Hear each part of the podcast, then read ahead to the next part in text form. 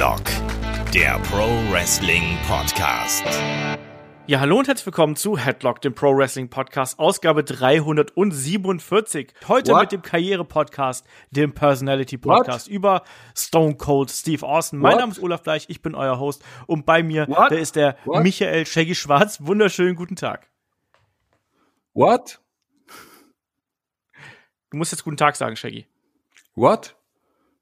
Und natürlich auch What? dabei der Christian Dörre von der PC Games und der Games aktuell. Überall momentan. What? Ich freue mich, hier dabei zu sein über Stone Cold Steve Austin. Du bist der Host Olaf Bleich. Das ist der Headlock Podcast äh, mit irgendeiner Nummer, die ich schon vergessen habe und Shaggy ist auch da. Genau. Und wer ganz, ganz lange dabei ist, dem wird vielleicht auffallen, Mensch, Stone Cold Steve Austin Podcast, da hatten wir doch mal vielleicht schon mal was. Natürlich hatten wir den schon mal, aber das war noch sehr, sehr, sehr, sehr, sehr in der Anfangsphase von Headlock und da sind wir auch nicht ganz so en Detail auf die Karriere eingegangen. Es war Ausgabe 42, ich habe gerade noch mal kurz reingehört. Da habe ich mit dem David über Stone Cold Steve Austin gesprochen und ich glaube, es war noch die Skype-Spur, wenn ich mich nicht komplett täusche. Also ähm, wir möchten das heute ein bisschen detaillierter machen. Wir möchten das heute ein bisschen äh, schöner und ausführlicher machen und da natürlich dann noch ganz, ganz speziell der Aufstieg und der Charakterwandel ähm, des Stone Cold Steve Austins. Den wollen wir da beleuchten, einmal die Karriere unter die Lupe nehmen und da steigen wir dann auch hier gleich ein. Shaggy, Stone Cold Steve Austin, Steve Austin, Stunning Steve Austin. Wann ist der gute Herr Williams dir zum ersten Mal unter die Nase gekommen?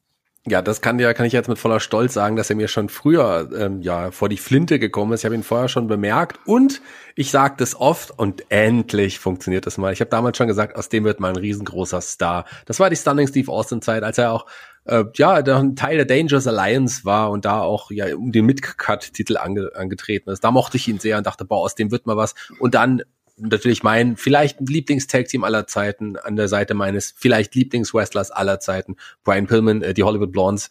Das war einfach fantastisch und da wusste ich aus beiden, dass aus beiden müssten Riesenstars werden. Ich liebe sie und die Hollywood Blondes äh, sind richtungsweisend, obwohl sie nur so kurz zusammen waren. Das werden wir ja gleich nochmal beleuchten. Genau, es war nur eine ganze Kurzphase, wo die beiden hier zusammen gewesen sind. Chris, wie war es bei dir? Ähm, als, als Ringmaster. Habe ich ihn das erste Mal gesehen. Ja, ja, ja. Ab, aber äh, tatsächlich äh, ist mir das erst hinterher bewusst geworden, weil äh, als er dann hinterher größer wurde, größer wurde als Stone Cold, ähm, äh, in, in der Fehde gegen Bret Hart, ich konnte mich da damals nicht so ganz erinnern, dass er mal als Ringmaster da war. Das war, das war für mich irgendwie so ein, ja, einfach so ein farbloser Glatzkopf, dass der mir nichts gegeben hat, ne? Und Ja. äh, ich den irgendwie verdrängt hatte. Keine Ahnung. Außerdem war ich noch sehr jung und äh, nicht so aufnahmefähig anscheinend. Bei mir war das tatsächlich auch zu der WCW-Zeit. Aber im Gegensatz zu Shaggy zum Beispiel mochte ich die Hollywood Blondes gar nicht. Und ich fand ihn auch in der Dangerous Alliance richtig langweilig. Ähm, das erste Mal, wo er mir so richtig aufgefallen ist, war damals in der Fehde gegen äh, Ricky the Dragon Steamboat. Weil da hatte mir irgendwie, haben mich da die Matches total gefangen genommen und die waren richtig geil. Und sind bis heute sind da einige meiner Lieblingsmatches dabei und da hat man wirklich gesehen, so, ah ja, das kann er dann werden. Und danach ging es mir dann so ähnlich wie Chris. Also dann habe ich, äh, dann dann ist er von der WCW gefeuert worden, dann ist er zu ECW ge gekommen, das habe ich gar nicht miterlebt, das habe ich dann erst im Nachgang gesehen. Und als er dann zur WWF gekommen ist, habe ich auch gedacht so, äh, der und äh, ist der langweilig und na gut, die restliche Geschichte, die werden wir natürlich dann im äh, späteren Verlauf dann hier noch ein bisschen ergründen und werden da auch wirklich dann in die Geschichte des äh, Stone Cold Steve Austin einsteigen. Aber wir fangen natürlich Aber? ganz vorne an. Das kann ich nicht so stehen lassen. Tut mir leid, dass ich da direkt einhaken muss, lieber Olaf.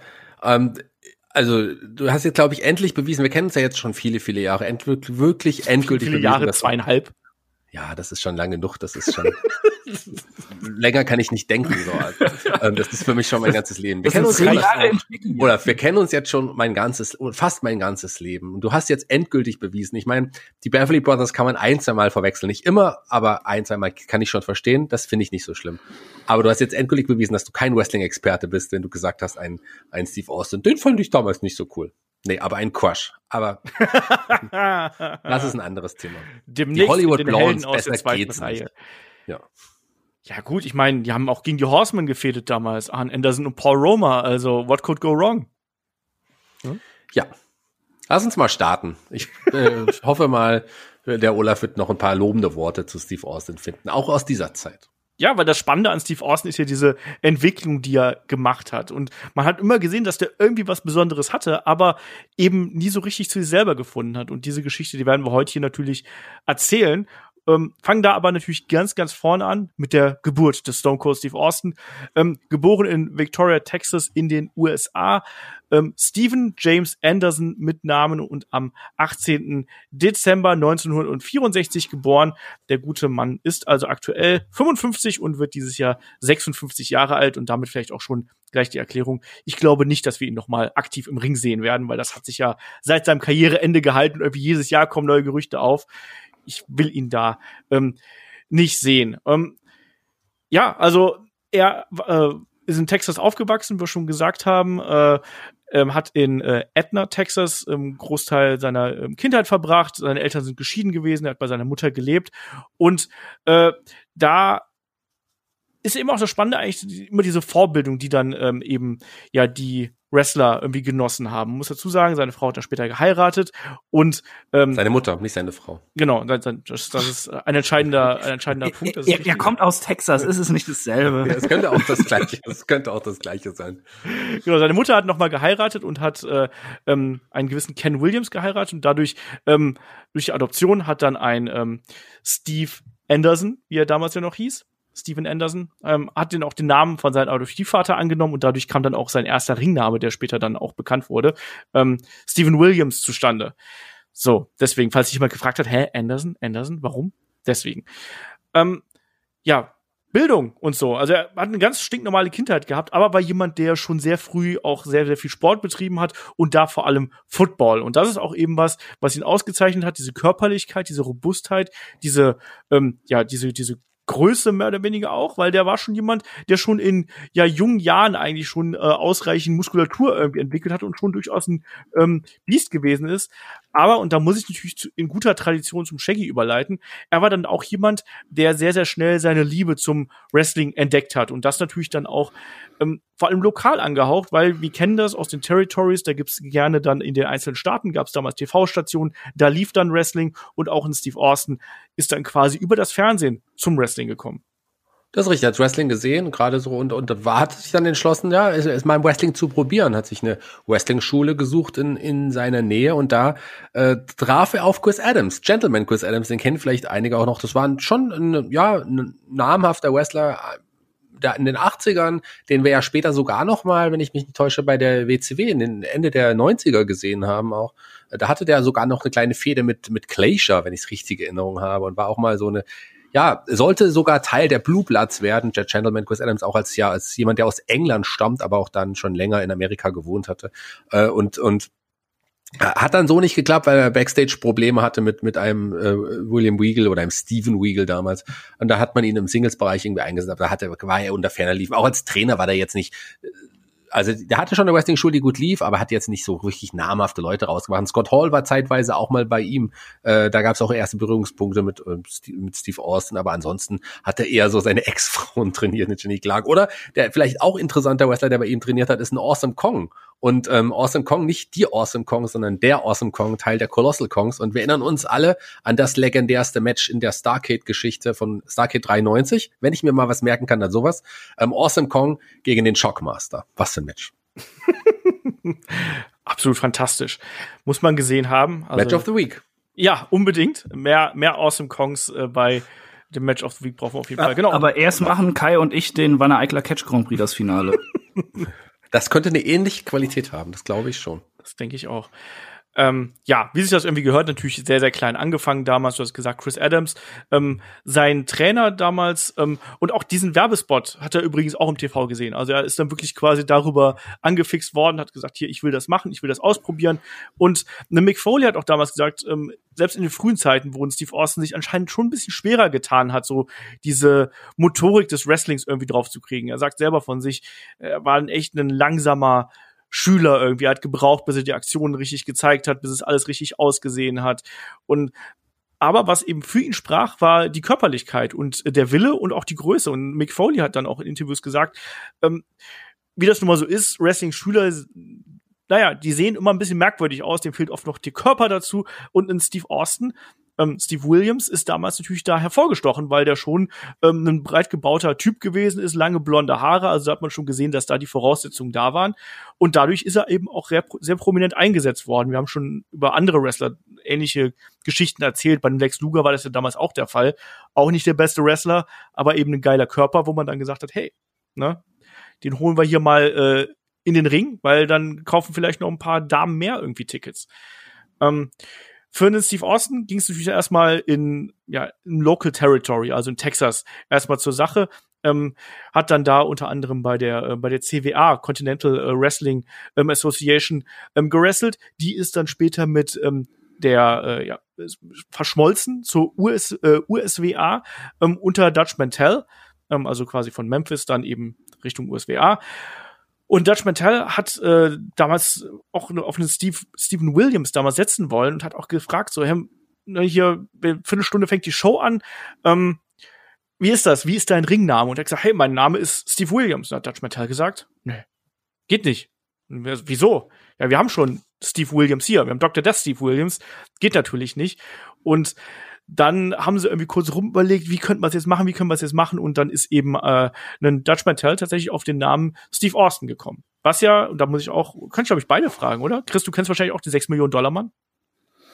Ähm, ich, ich, ich weiß, dass es das gibt, aber äh, wirklich mit auseinandergesetzt habe ich mich nie. Nee, das ist so so amerikanische Kultserie, ne? genau. Also, 6 Millionen Dollar Mann, das ist äh, Lee Majors, der Darsteller, der auch ja. Call für alle Fälle ge ge gedreht ja. hat. Das war so ein, so ein Typ, der einen Unfall hatte und dann mit 6 Millionen Dollar äh, Kosten dann zu einem halben Cyborg irgendwie umgewandelt wurde. Ah, siehst du, dazu gab es mal eine Cartoon-Serie, ne? Die kenne ich. Gab es, genau, die gab ja, es auch. Aber Was Olaf jetzt ein bisschen außen vor gelassen hat, war dann auch noch die World Class Championship Zeit von einem ähm, ja, Steve Williams in dem Fall, weil da hat Rafe auf seinen, ja, auf, äh, hat er eine längere Fehde mit seinem ehemaligen Trainer gehabt, der ihn da auch untergebracht hat. Und ähm, in dem Zusammenhang hat er auch quasi die Ex-Frau äh, von seinem Trainer angefangen zu daten, die dann auch später auch noch eine kleine Rolle in seinem Leben spielen sollte.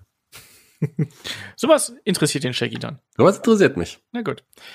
Ähm, dann erzähl doch einfach mal weiter. Wie ging es denn dann weiter für ihn? Also wir waren jetzt bei dem Punkt angekommen, wo er eben seine ähm, seinen Ringnamen bekommen hat, den er ja dann auch quasi seine gesamte Karriere behalten hat, Steve Austin. Ähm, Dutch Mantel, der ja durchaus jemand, der da auch prägend für ihn gewesen ist und vor allem der ihm auch viel beigebracht hat. Also auch da ähm, hat gesagt so hier. Äh, ne, wie war mein erstes Match, nachdem er da äh, aufgetreten ist? Und hat Dutch Mantel gesagt, ja, war der erste Match ich könnte dir eher sagen, was mir an dem Match ähm, gefallen hat, dann wären wir lange, lange, lange äh, kürzer dran gewesen hier. Setz dich mal dahin, schau dir die gesamte, äh, gesamte Show an und versuch zu lernen. Und das hat Steve Austin dann gemacht und hat dann eben äh, so langsam in das Wrestling reingefunden. Ja, und Shaggy, ähm, der hat dann auch direkt auf sich aufmerksam gemacht und dann kam auch schon bald der Name Stunning Steve Austin dazu. Das ist richtig, ähm, aber er hat zu dem Zeitpunkt schon auf sich aufmerksam gemacht und hat äh, sich dann noch Manager an seine Seite gestellt bekommen, unter genau. anderem Percy Pringle, über den wir auch schon gesprochen haben. Also Paul Bearer war einer seiner ersten Manager, aber auch als äh, Ringbegleitung war dann also eine, eine Ginny Adams, von der ich gerade gesprochen habe, die ja die Ex-Frau von Chris Adams äh, war und dann nee, später. Sie, sie war die Ex-Freundin. Nee, sie war auch die, sie war noch verheiratet. Nein, dann, waren ähm, sie nicht. Im echten Leben. Von Chris Adams? Doch. Ja, nee. Doch. Nee. Waren sie Doch. nicht? Nein. Und sie war sogar später mit Austin verheiratet. Ja, das schon, aber sie war nicht mit Chris Adams verheiratet. Da hat er recht. weißt du, wenn schon, wenn schon Gossip, dann richtig, ne, Shaggy? Genau. Okay, aber warum hat sie dann bitte schön seinen Namen? Er kann doch nicht einfach mit seinem Namen antreten. Weil die eigentlich Jean Clark heißt und mit äh, Billy Jack Haynes aber zusammen gewesen ist. Mit dem war sie auch verheiratet. Ich bin mir ziemlich sicher, dass sie mit das äh, das können wir ja mit, mit dem war sie verheiratet, ja, aber nicht sie mit war Chris mit allen Adams. dreien verheiratet. Nein, war sie nicht. sie hat drei Kinder, aber sie war nicht mit allen dreien verheiratet. Ich bin da anderer Meinung, aber ich kenne sie auch nicht persönlich und möchte mich da auch nicht einmischen. Lass uns aber zum Namen Stunning kommen, denn den hat er, den hat er dann relativ schnell dann äh, sich angelegt dann äh, und äh, mit dem Namen ist auch ja quasi die WCW auf ihn aufmerksam geworden. Ja, das war auch eine Idee übrigens von Dutch Mantel. Der hat gesagt, hier, wenn du mal hier bist, damals war er noch Babyface, wenn du mal hier wirst, du bist ja hier ein großgewachsener, blonder Typ, nenn dich einfach Stunning Steve Austin. Alle Männer im Publikum werden dich hassen. Und übrigens, ähm, die gute Jeannie Adams damals ist unter dem Namen Lady Blossom aufgetreten, bevor wir das jetzt hier auf den Tisch fallen lassen. Und ja, äh, man hat damals bei der, äh, bei der WCW auch neues Talent gesucht und er ist dann eben mit dem Nickname Stunning Steve Austin ähm, darüber gekommen. Ähm, aus Hollywood, California wurde angekündigt und er hat auch damals gesagt, so, hä, warum denn das? Ne? Aber er hat ja, ist ja nun mal so, ne? Er Ja, hat das- irgendwie es- es Vorhang gibt so- gestanden und äh, wurde als äh, ja aus Kalifornien angekündigt. Also, er, ja, er war schon auf der Rampe, das war's ja. Das, das ist ja das Beste. Das erzählt er auch sehr schön in der Doku, die es auf dem Network gibt. genau. Wo, wo er da rauskommt äh, und, und er hört, er ist so voll fokussiert und wird halt so rausgerissen aus diesem Tunnelblick, äh, einfach mit den Worten From Hollywood, California. und, er denkt sich so, wer zur Hölle kommt hier aus Hollywood, Kalifornien? Ich habe einen texanischen Akzent, Alter. Ach ja, gut. Das war das eine. Ähm, und er war dann eben aber auch, er war zum einen Heal, aber er war da eben auch schon jemand, auf den man zumindest in der Anfangsphase gesetzt hat. Wir haben es gesagt, Shaggy gerade eben meinte bereits, er kannte ihn noch aus dieser ähm, Phase, wo er eben den Midcard-Titel gehalten hat. Das war hier, äh, der erste Titel, den er hier eben bei der WCW gehalten hat, ähm, war der World Television-Titel, den er damals sich von ähm, Bobby Eaton geholt hat. Und äh, auch da hat Shaggy gerade schon angesprochen, ähm, er ist ja dann auch der Dangerous Alliance von ähm, Paul E. Dangerously alias äh, Paul Heyman beigetreten. Und Shaggy, wir haben auch in den Helden aus der zweiten Reihe über Paul Heyman schon gesprochen. Die Freundschaft, Beziehung zwischen ihm und Steve Austin, ähm, die zieht sich auch eigentlich durch die gesamte Geschichte. Die zieht sich durch Geschichte und ist auch entscheidend so ein bisschen äh, an der Entwicklung des Stone Cold Charakters, wenn man so will. Wir haben es jetzt noch gar nicht angesprochen, aber so die die kurze Zeit, die er bei der ECW, das war ja jetzt nach der WCW auch hatte, die war auch entscheidend für den für den Charakter, den er später noch verkörpert hatte. Da kommen wir aber gleich noch mal drauf zu sprechen. Genau, das ist ganz, ganz wichtig, gerade was so seine Promo-Arbeit äh, angeht, ist das absolut entscheidend gewesen. Aber Shaggy, erklär doch mal, was war denn Stunning Steve Austin damals? Was war das für ein Gimmick? Ja, das war schon, ähm, das war schon der Schönling so ein bisschen, der aus Hollywood, Kalifornien kam, der ein äh, Wrestler war, der sich ja keinen fiesen Tricks äh, zu, zu schlecht war. Der hat schon gerne fiese Tricks auch angewendet, äh, war aber bei den Damen schon recht beliebt, weil er ja schon so ein stunning Typ war. War auch ein technisch guter Wrestler, was man von dem späteren Stone Cold, das, äh, wenn man den so sieht, ja gar nicht, gar nicht mehr so in Erinnerung hat. Da war mir eine Verletz einige Verletzungen zu. Also es war schon so ein richtig cooler, guter Mitkader, wie man sich den so vorstellt. Ja, also er ist auf jeden Fall herausgestochen, vor allem auch, weil er natürlich damals, ähm, er war jung, das war auch nicht unbedingt was, was man bei den damaligen WCW-Akteuren irgendwie gehabt hat. Und der sah eben auch, ja, entsprechend aus. Also er hatte einen entsprechenden Körper gehabt. Ähm, und äh, man hat ihm auch damals schon sehr viel Respekt entgegengebracht, weil er immer gesagt hat, der Typ, der hat nicht nur ähm, so ein gewisses Wrestling-Verständnis, bringt er eben schon mit und hat Talent, sondern er bringt vor allem auch ja Kondition und Ausdauer mit. Also der wirklich dann auch die langen Matches bestreiten kann. Und darin ist er eigentlich aufgegangen. Und ja, er hat dann ja auch schon, ich habe gerade gesagt, die TV-Titel ähm, gewonnen. Es ging dann eben weiter in eine Fehde mit Barry Windham, wo er erst den Titel wieder verloren und dann im Anschluss wieder ähm, gewonnen hat. Äh, er hat dann im Anschluss nochmal äh, eine Fehde gegen einen Ricky Steamboat gehabt, das haben wir gerade schon angesprochen. Und diese ganze Geschichte mit der Dangerous Alliance kennen wir auch, die berühmten ähm, Wargames gegen Sting Squadron damals von ähm, WCW Wrestle War. Fantastisches Match. Also wenn ihr es noch nicht gesehen habt, 92, schaut es euch unbedingt an. Wir dürfen was nicht außer Acht lassen. Die Phase, wo er äh, die die Fehde mit Ricky Steamboat hatte, wo sie halt auch auf den äh, an den Hausshows und bei den TV-Shows wirklich wohl jeden Abend quasi so die Hütte abgerissen haben. Das war auch so so die Phase, wo wo er so einen richtigen Aufschwung hatte und wo ähm, ja, wo, sie, wo sich die Leute backstage fragten, wann geht's für den wohl ganz an die Spitze und auch er äh, so richtig Blut geleckt hatte und wusste, er will der Champion sein, er will der Anführer sein. Und ähm, da erwähnt er auch in der Doku, äh, wie er halt zu Ricky Steamboat gegangen ist und gefragt hat, so, hey, ähm, du warst ganz oben, kannst du mir sagen, was mir fehlt? Mhm. Und Ricky Steamboat meint so, dir, dir fehlt eigentlich nichts. Und das eigentlich auch so dieser Punkt war, wo ähm, Steve Austin eigentlich nur noch das Ziel hatte, er will ganz an die Spitze kommen. Genau. Also es gab ja zwei Fäden zwischen ähm, Steve Austin und Ricky Steamboat, das muss man auch sagen. Es gab eine Fehde quasi 92 und dann gab es auch noch mal eine 93, 94 nach den Hollywood Blondes, so eine kurze Geschichte. Also grundsätzlich diese ganze Mischung, also später dann auch bei den Hollywood Blondes, auch da ist er ja schon dann im Team gegen den Steve, Ricky Steamboat angetreten. Damals hat der ja mit Shane Douglas gefädet.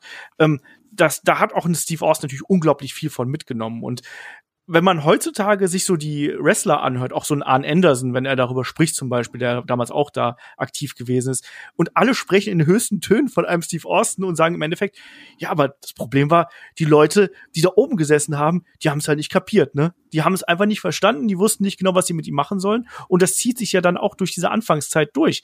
Ähm, ihm wurde ja versprochen, dass er dann auch ähm, um den US-Titel fäden sollte eigentlich damals und äh, hat gesagt, ja, jetzt, äh, jetzt ist meine große Chance hier, ne, den nächst höhere Titel quasi zu ergreifen. Und im nächsten Atemzug hat man die dann aber mehr oder minder random in ein Tag-Team gesteckt, nämlich dann eben mit dem Brian Pillman. Und Shaggy, da übergebe ich natürlich jetzt hier an dich. Was hat denn diese beiden so ausgemacht? Also, weil am Anfang war es ja einfach nur, dass man gesagt hat, so, die beiden stecken wir jetzt zusammen.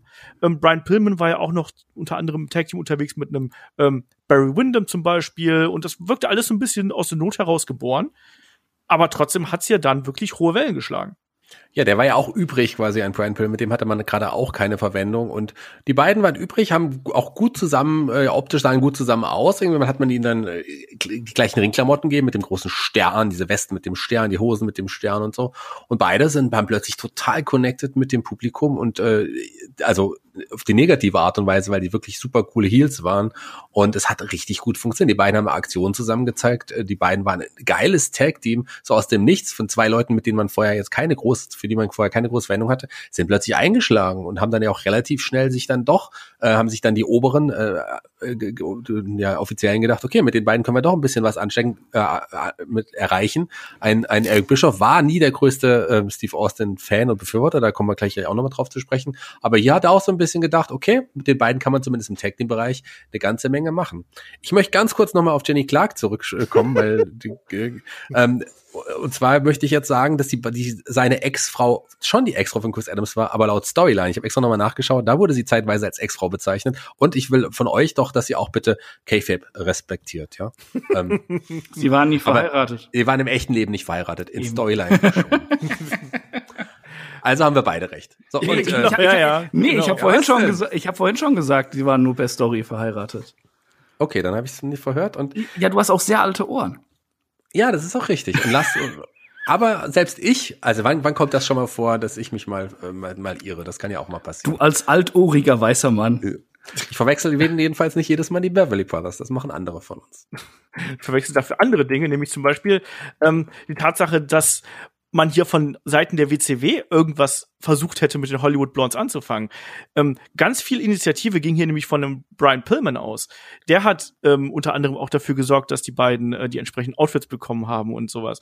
Seine Ideen sind da, äh, da rausgekommen. In Steve Austin war er so ein bisschen zurückhaltend und hat gesagt, ja gut, dann machen wir das mal. Aber die beiden haben sich dann eben kennengelernt. Die beiden sind auch beste Freunde geworden. Das muss man auch sagen. Ähm, Steve Austin sagt bis heute, dass Brian Pillman einer seiner besten Freunde ist, die er jemals im Wrestling-Business gehabt hat. Und auch der Tod eines Brian Pillman ähm, hat ihn da sehr, sehr mitgenommen. Und man hat gemerkt, dass die beiden viel Zeit miteinander verbringen, dass die beiden äh, viel Kreativität ähm, ja zusammen in diese ganzen Charakter einbringen und versuchen auch dieses Sprungbrett quasi zu nutzen. Das hat man auch als Zuschauer dann eben gemerkt. Ich habe gerade die Fehde mit Ricky Steamboat und Shane Douglas angesprochen. Das ist richtig äh, gut gewesen. Ähm, da haben die beiden zusammen die äh, Unified NWA und äh, WCW World Tag Team Championships äh, gewonnen, haben die Titel fünf Monate gehalten, haben dann ähm, gegen die Horsemen gefehlt, also damals dann erstmal Ric Flair und Arn Anderson, ähm, haben da aber äh, ähm, äh, haben da aber zumindest Titel verteidigt, dann ging es aber weiter in der Fehde.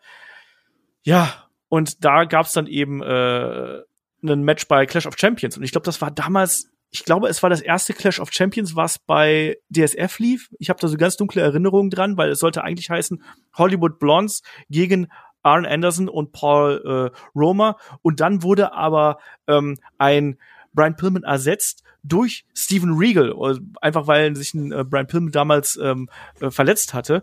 Ja, und das war's dann auch mit den ähm, ja, Hollywood Blondes und auch mit der Titelregentschaft. Und ab da waren dann, waren dann die Horsemen auf einmal Champions. Naja, kann passieren. Und Steve Austin war dann wieder allein unterwegs.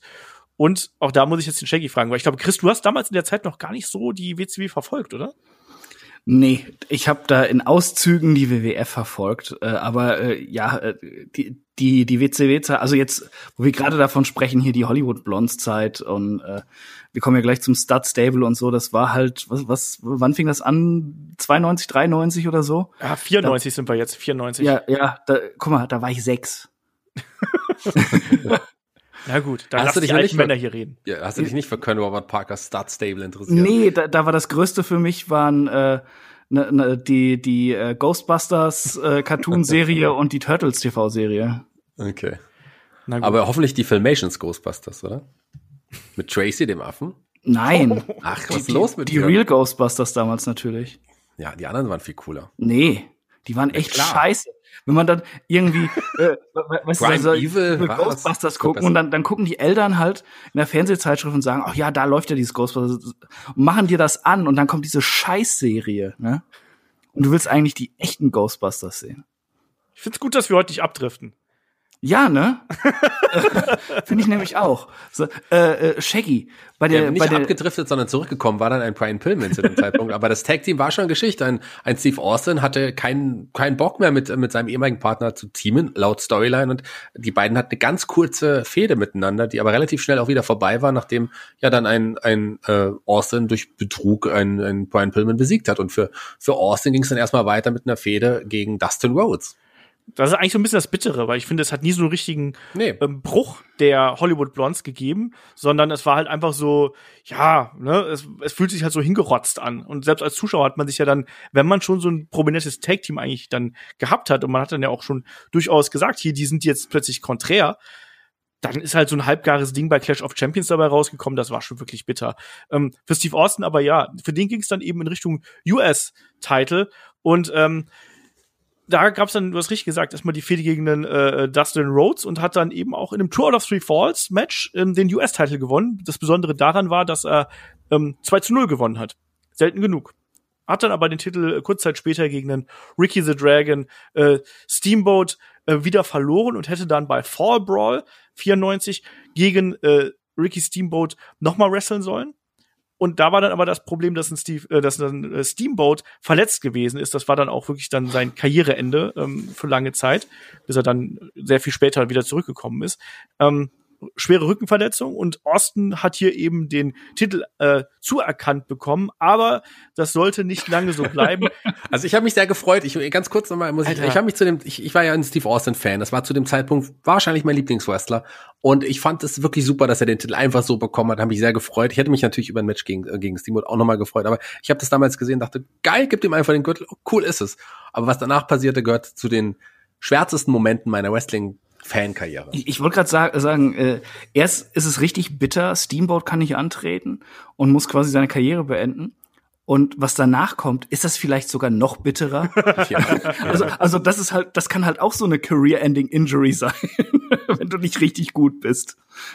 Du hast hier richtig gemerkt, dass ein Steve Austin bei der WCW total auf dem Abstellgleis steht und dass da einfach andere Kräfte walten, weil wir sind jetzt ja dann im äh, Sommer, Herbst 1994, das heißt, da ist auch ein Hulk Hogan schon da. Und mit einem Hulk Hogan, das wissen wir nicht nur von der WCW, das wissen wir auch von TNA zum Beispiel, mit Hulk Hogan kommen immer seine Kollegen. Und hier war das beispielsweise auch ein Hexor Jim Duggan, der damals ja mit rübergekommen ist und da eben einen Posten gefunden hat.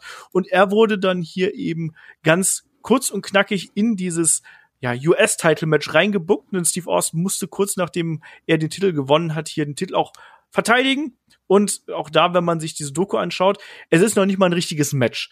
Steve Austin regt sich drüber auf, ähm, ein Hexer Jim Duggan zeigt sowas wie einen Tackle Backdrop irgendwie so, springt unbeholfen auf den Steve Austin. Austin liegt am Boden, strampelt vor sich hin, eins, zwei, drei. Hexor Jim Duggan ist neuer US-Champion und hat es dann auch in den darauffolgenden Pay-Per-Views nicht geschafft, den US-Title wieder zurückzuholen. Das war schon echt bitter. Und da hat man auch wirklich als Fan auch vor dem Fernseher gesessen und so, warum? Also ich war kein Steve Austin-Fan zum damaligen Zeitpunkt, aber ich habe schon gesehen, dass der mehr Wrestling-Zukunft hat als ein Hexor Jim Duggan. Also ganz Immerhin, schlimm. Olaf, immerhin. Kannst du dich da noch dran erinnern, Shaggy? Ja, ich hab's gehasst. Ich hab's ich, ich, hab wirklich, ich, ich reg mich ja selten auf. Ich habe mich damals so richtig aufgeregt. Es gibt zwei Momente, wo, also aus der frühen Zeit, wo ich mich aufrege, ist eine der die Niederlage von Texas Tornado durch Betrug Damals gegen Mr. Perfect und Dave von Dollar Und das, das waren so zwei Momente, die sich in mein Gehirn gebrannt haben. Und jedes Mal, wenn ich, wenn ich, wenn ich auf der Bühne stehe und Schauspieler und denke, ich muss jetzt einen, wüt einen wütenden Charakter spielen, denke ich daran, glaube ich. Aber das war auch ganz, ganz furchtbar. Also, und, und da war auch so der Punkt, wo ich auch an der WCW deutlich weniger Spaß hatte als davor, weil dann diese WCW ähm, wirklich in diese Hulkamania Cartoon Richtung abgedriftet ist. Wir haben dann auch dann natürlich die Fehde vom, vom Dungeon of Doom und Hulkamania und so sind beide auch in der Zeit. genau. Das ist ja halt was, was ich als Trash-Fan schon sehr lustig finde, den Dungeon of Doom. Ja, das war es auch irgendwie. Ähm, machen wir weiter. Äh, er hat auf jeden Fall den US-Titel nicht äh, erringen können, der gute äh, Stunning Steve Austin. Hat dann eine äh, Pause einlegen müssen, weil er eine Knieverletzung gehabt hat und hat dann im Anschluss an äh, dem Turnier um die vakantierte US Championship äh, teilgenommen, hat da immerhin einen Hexer Jim Duggan per Countout in der ersten Runde besiegt, musste sich dann aber Randy Savage im Viertelfinale geschlagen geben. Und dann kommt eigentlich auch eine wirklich wichtige Episode in der Geschichte der Karriere von Stone Cold Steve Austin. Zum einen hat er sich eine schwere Trizepsverletzung zugezogen. Ja, und Shaggy, ähm, jemand anders hat auch äh, nicht so viel in einem Stone Cold Steve Austin gesehen. Wer war das? Ich habe es ja schon erwähnt, dass ein Eric Bischoff nicht unbedingt sehr, sehr viel mit Austin anfangen konnte und auch gedacht hat, ach, das ist so jemand, den brauchen wir nicht. Das ist kein Wrestler, dem der in der Zukunft eine größere Rolle spielen wird. Und ich glaube, ein Eric Bischoff hat sich schon oft geirrt, äh, geirrt aber hier so, aber hier glaube ich mehr denn je. Und hat ihn da, da hat ihn angerufen gesagt, während er verletzt war, nee, wir brauchen dich nicht mehr. Ähm, äh, ja, Glückwünsche für die Zukunft. Du bist jetzt nicht mehr Teil der WCW. Aber wir haben es ja schon gesagt, ein anderer ja, Freund, würde ich jetzt mal fast sagen, aus seiner Vergangenheit, hat ihn daraufhin direkt äh, kontaktiert, und zwar Paul Heyman. Der hat äh, gesagt, hier, äh, Steve Austin, du bist ein cooler Typ, du bist ein cooler Dude, ich will dich hier haben bei Extreme Championship Wrestling. Obwohl er wusste, der wird noch einige Monate nicht wrestlen können. Genau. Und ne, Paul Heyman sagt ja dann auch so ein bisschen selbstironisch so, er hat Glück gehabt, weil er, er war der Erste, der Steve Austin angerufen hat. Und hat dann eben gefragt, so, hey Steve, was machst du? Und er sagt Steve, ah, ne, nicht viel. Ich sitze hier, ich trinke ein paar Bier und so und dann sagt, ey, willst du, willst du nicht hier nach Philadelphia kommen zur, zur ECW? Und sagt, ah, ich kann doch nicht wresteln und so. Und Paul Heyman, kein Problem. Ähm, ich habe ein Mikro, du kannst reden, komm einfach rüber und wir machen irgendwas Cooles. Und er hat jetzt hier tatsächlich dann die erste, erste Mal die Chance bekommen, auch wirklich zu reden. Und wenn man sich die Promos von damals anschaut, man spürt ganz, ganz viel von dem Stone Cold Steve Austin Charakter in dem Steve Austin Gimmick, was hier eben in der ECW ähm, sich ausgedrückt hat. Chris, ähm, du hast die auch die Doku noch mal angeschaut, du hast dir auch die alten Clips noch mal angeschaut. Wie ist das so, diesen Vergleich dann zu haben? Äh, es, es, ist relativ seltsam, weil dazwischen ja eben noch in der WWF dann eine ganz andere Phase wieder kam mit ihm. Ähm, aber wie du schon sagtest, man, man merkt schon viel von diesem Stone Cold Charakter, ähm, obwohl es, glaube ich, noch gar nicht so beabsichtigt war, in diese Richtung zu gehen. Ich glaube, er, er hat selbst ausprobiert, was liegt mir einfach, was bin ich und äh, äh, was habe ich Bock zu verkörpern. Die, dieses, dieses bittere, dieses wütende ähm, und auch dieses äh, äh, zur Not gehe ich durch eine Wand, um mein Ziel zu erreichen. Und er ist halt, ähm, das, das war alles noch so ein bisschen ungeschliffen, aber ähm, es ist schon diese Intensität, die hinterher ein Stone Cold hatte, ähm, ist schon spürbar. Nur äh, der Charakter selbst, der fehlt noch so ein bisschen. Weißt du, was ich meine? Das ist ganz mhm. schwer zu beschreiben, finde ich es fehlt ein bisschen die Linie eben in dem, ja, was er ja, macht, weil er mal, ich finde, er ist halt mal so ein bisschen lustig und selbstironisch, dann ist er auch so ein bisschen shootmäßig natürlich und dann eben auch sehr aggressiv. Aber ich finde, was man durch alle Promos durchhört, ist dieser Zorn und diese, diese gewisse Art genau. von ähm, Bitterkeit, die da irgendwie durchscheint.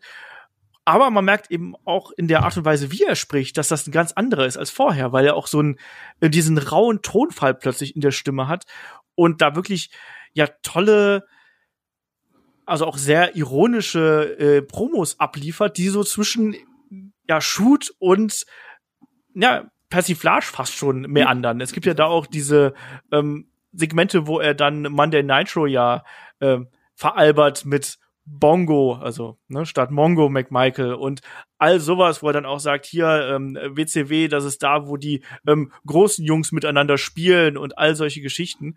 Und er sagt eben auch, dass ein ähm, Paul Heyman mit der Art und Weise, wie er damals die Promos ähm, ja teilweise auch wirklich sehr ich sag, sag's mal, seziert hat. Also er war ja wirklich jemand, da haben ja auch Leute ihn für verrückt gehalten, der immer und immer wieder, so also komm, du machst jetzt diese Promo nochmal und nochmal, jetzt versuch's mal so, versuch's mal so. Und das ist eben auch was, was dem Steve Austin hier extrem geholfen hat, weil ein Paul Heyman damals einfach so ein Promo-Fanatiker gewesen ist. Shaggy, was hat damals das für dich ausgemacht? Ich fand es, äh, der hatte schon so was Spezielles, was Verrücktes, aber sehr von sich überzeugt auch. Ähm, und ich mochte den Charakter sehr. Er nannte sich ja dann zu dem Zeitpunkt Superstar Steve Austin. Äh, und ähm, war immer in den, gerade in den ECW Hardcore TV Shows, also der, in dieser wöchentlichen TV Show, immer so eine neues Farbtupfer, was man so auch nicht hatte, weil das war so ein wirklich ein kompletter Wrestler auch, der körperlich eigentlich auch wirklich ein guter, äh, also der, der, der anders war als viele andere bei der ECW, da waren ja auch ein paar extremere Gestalten, also hat da irgendwie nicht wirklich reingepasst, aber irgendwie deswegen auch gerade so gut reingepasst. Und gerade so seine, ja, seine, seine Geschichte dann mit, mit Mikey Whipwreck, die äh, hat mir sehr, sehr gut gefallen. Erklär mal, was gab's da? Ja, Mikey Whipwreck war ja so dieser typische, der, der große Underdog irgendwie, äh, der, der sich ganz langsam hochgekämpft hat, der kleine Boy, der dann plötzlich aber zum ECW Champion wurde, auch unter anderem in, in dieser Zeit mit Steve Austin. Das war ja quasi einer seiner Gegner. Und ähm, die beiden, ich glaube, ein, ich weiß nicht, ob Mikey Whipwreck mochte ich sehr. Ich weiß nicht, ob aus dem wirklich diese ECW-Legende geworden wäre, ohne einen Steve Austin.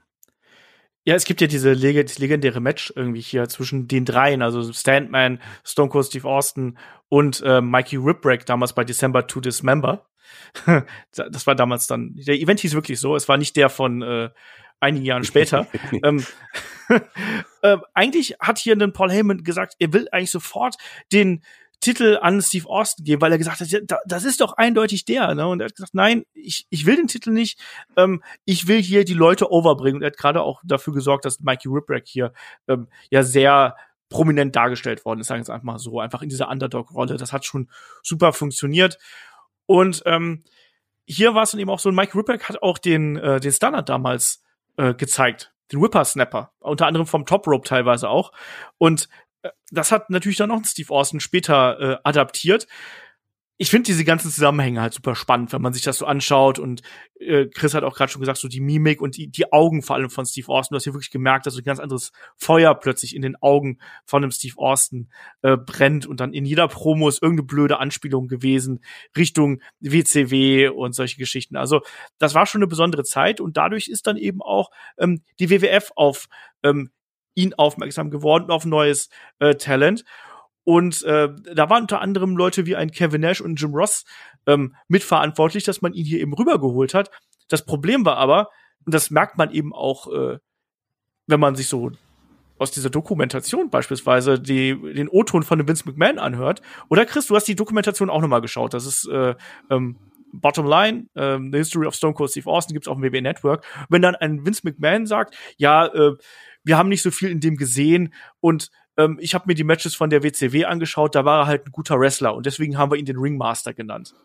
ja, was Stone Cold auch äh, nicht besonders toll fand zu dem Zeitpunkt. Also äh, er, war ja auch froh, er kommt wieder in eine größere Company und alles, äh, war voll motiviert und alles und hatte dann, äh, ich glaube, sie hatten dann so ein Meeting, ne, wo ihm mitgeteilt werden sollte, ähm, ja, äh, was er jetzt für einen Charakter verkörpert, was er äh, auch für ein Kostüm kriegt und sowas. Da hat Mick Foley ja auch schon mal erzählt damals, ähm, wo ihm die wo ihm die die äh, die Zeichnungen präsentiert wurden, wie er als Mankind aussehen soll mit so einer Cyborg-Maske und sowas.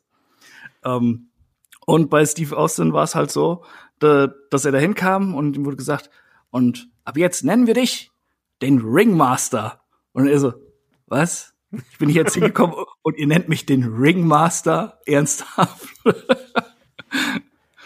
Ja, also äh, ich glaube, Pat Patterson war das ganz offiziell, der sich so ein bisschen diesen, diesen Botenjob hier auf die Fa äh, Fahne schreibt. Er war nicht besonders begeistert davon, sagen wir es einfach mal so. Und ich finde, das hat man ihm auch angesehen äh, beim Debüt. Irgendwie, es hat überhaupt nicht gepasst. Er war eben der Ringmaster, der neu gekrönte Million-Dollar-Champion, der dann auch eben mit Ted DiBiase an seiner Seite ähm, zum Ring gekommen ist und man hat sich eigentlich so ein bisschen gefühlt, als wäre hier ein Steve Austin eigentlich nochmal degradiert worden. Oder Shaggy, weil man hat ja gesehen, was der auch am Mikrofon kann. Und jetzt stellt man ihm eben einen Ted DiBiase das vor die Nase.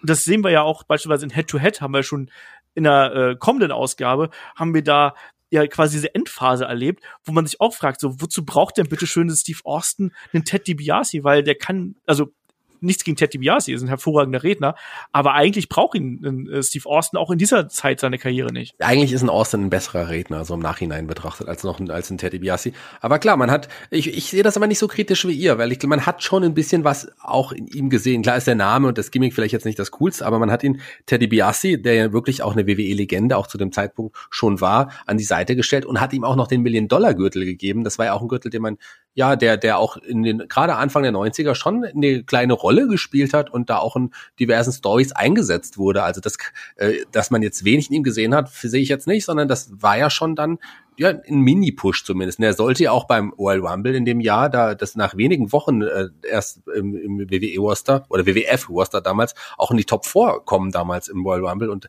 das macht man ja auch nicht mit jedem. Aber tja, durch einen kleinen Unfall sollte es nicht so kommen wie gedacht. Ja, er ist abgerutscht. Er ist abgerutscht ja. vom Seil und wenn man sich das jetzt anschaut, dann war eben äh, plötzlich Fatou unter den ja, Top 4. Ich habe mich damals, ich habe ja, ich habe mich damals total gewundert, hä, Fatou in den Top 4? Ja, hat auch irgendwie nicht so recht gepasst. Was ganz interessant ist, ist, wenn man sich so die Hausshows anschaut, da ist dann Steve Austin durchaus prominent eingesetzt worden. Er hat nämlich sehr, sehr oft das äh, Main-Event-Programm gegen den Bret Hart bestritten zum Beispiel, weil man gute Wrestling-Matches haben wollte. Irgendwie. Und naja, da macht es dann schon irgendwo Sinn, äh, äh, dass, dass, dass er dann da so positioniert worden ist. Aber stattdessen, und da muss ich auch wieder ein Shaggy geben, weil was mein Crush ist auf Crush und auf die Beverly Brothers, das ist natürlich dein Savio Vega. Ja, aber das stimmt ja gar nicht. Das ist ja das Witzige in der ganzen Sache. Das, das habe ich ja schon mal aufgeklärt. Also ich bin ja nie Savio Vega Fan gewesen. Ich mochte den ja eigentlich, also gar nicht. Todesbier, jetzt hör doch mal auf, jetzt schreibst du aber tief in, tief, tief in die Schublade. Ähm, nee, ich war nie der Savio Vega-Fan. Ich fand das, ich fand den, den Charakter irgendwie nur seltsam und witzig und auch das Outfit seltsam und witzig.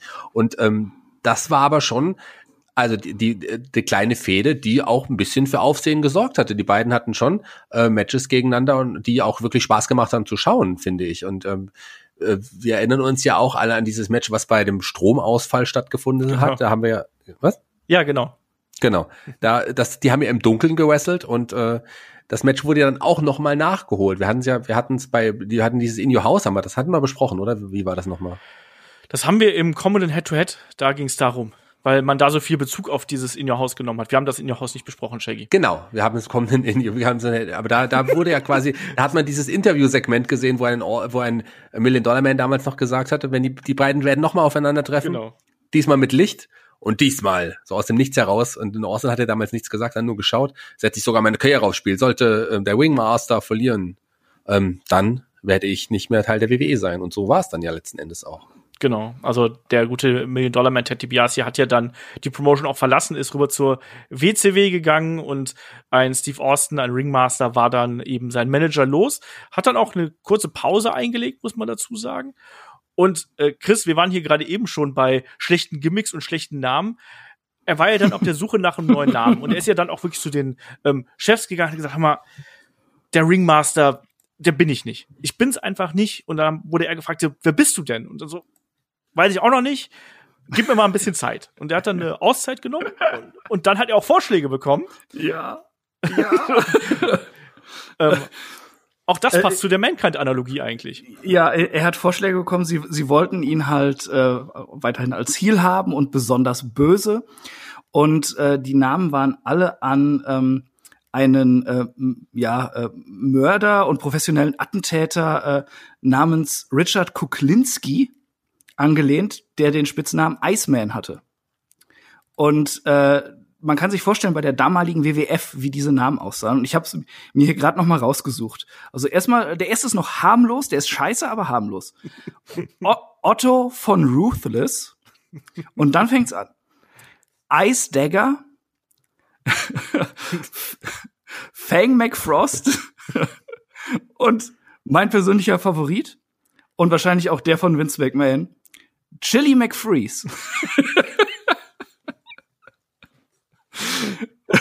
Ja. äh, ich glaube, man braucht nicht erwähnen, dass Austin die alle ziemlich kacke fand. so wie jeder geistig gesunde Mensch. Das stimmt. Also es war ja halt echt schon absurd, ne? Es wird ja dann auch mal in dieser Dokumentation wird ja auch noch mal so ein porträtiertes äh, Sheet von der WWE da gezeigt, wo die Namen draufstehen. Der hat auch gesagt so, wollt ihr mir erzählen, das ist das Beste, womit diese kreative Maschine irgendwie zurechtkommen kann. Das sind solche Namen. Äh, ihr habt Hulk Hogan geschaffen und dann kommt ihr hier mit Chili McFreeze oder was? Stell dir mal vor, es kommt ein Steve Austin raus und du hörst so den Announcer, and now from the North Pole, Fang McFrost. Genau. Also die Geschichte, äh, wie er dann an Stone Cold äh, gekommen ist, an den Namen, das ist ja eine private Story irgendwie, auch so ein bisschen zufällige, wo er damals quasi ja auch hier eine Pause gemacht hat, hat irgendwie bei sich auf der Veranda gesessen und hat irgendwie überlegt, wie geht denn das, wie soll es weitergehen, wie soll es weitergehen und dann äh, seine damalige Frau, nämlich äh, ne, die haben wir gerade eben schon angesprochen, die äh, Jeannie Clark, Ex-Frau von Chris Adams. Nein! vom Gentleman Chris Adams, ist richtig. Ähm, vom Gimmick. Ähm, auf jeden Fall, sie hat ihm halt irgendwie eine Tasse hinge Tee hingestellt, hat zu ihm gesagt, hör mal, äh, ne, denk nicht zu lange nach, sonst wird deine Tasse Tee stone cold, mit eiskalt. Und dann auf einmal so, ah, Stone Cold Steve Austin. Das klingt doch eigentlich ganz geil. Ich glaube, diese Geschichte kennt inzwischen irgendwo jeder, muss man ganz klar sagen. Das ist so eine ähm, berühmte Wrestling Urban Legend irgendwie, aber die auch natürlich stimmt. Und er hat dann ja wirklich sein komplettes Gimmick noch mal so ein bisschen geändert. Also klar, Ringmaster war jetzt niemand, der großartig flashy irgendwie gewesen ist, aber er hat sich dann hier auch die Haare abgeschnitten, Haare abrasiert, weil er gesagt hat, okay, mir gehen langsam die Haare eh aus, deswegen lieber Aber- abschneiden. Und, Aber das ähm, Lustige ist, das muss man ja. noch erwähnen, ähm, er hat dieses Gimmick trotzdem an diesen Richard Kuklinski angelehnt, ne? mh. weil äh, äh, der auch bekannt war als One-Man-Army. Und ich glaube, das war so das, was ihn am meisten dann inspiriert hat, dass er das in diesen Charakter mit aufnimmt. Ja, also das auf jeden Fall. Auch dieser eiskalte Blick, also das gehört ja auch irgendwo so ein bisschen dazu, diese, diese Kälte. Ähm, weil wenn du dir diese frühen Promos dann anschaust, es, es wird ja dann erklärt, dass er nicht mehr der Ringmaster ist, sondern dass er Stone Cold Steve Austin jetzt ab jetzt genannt werden möchte.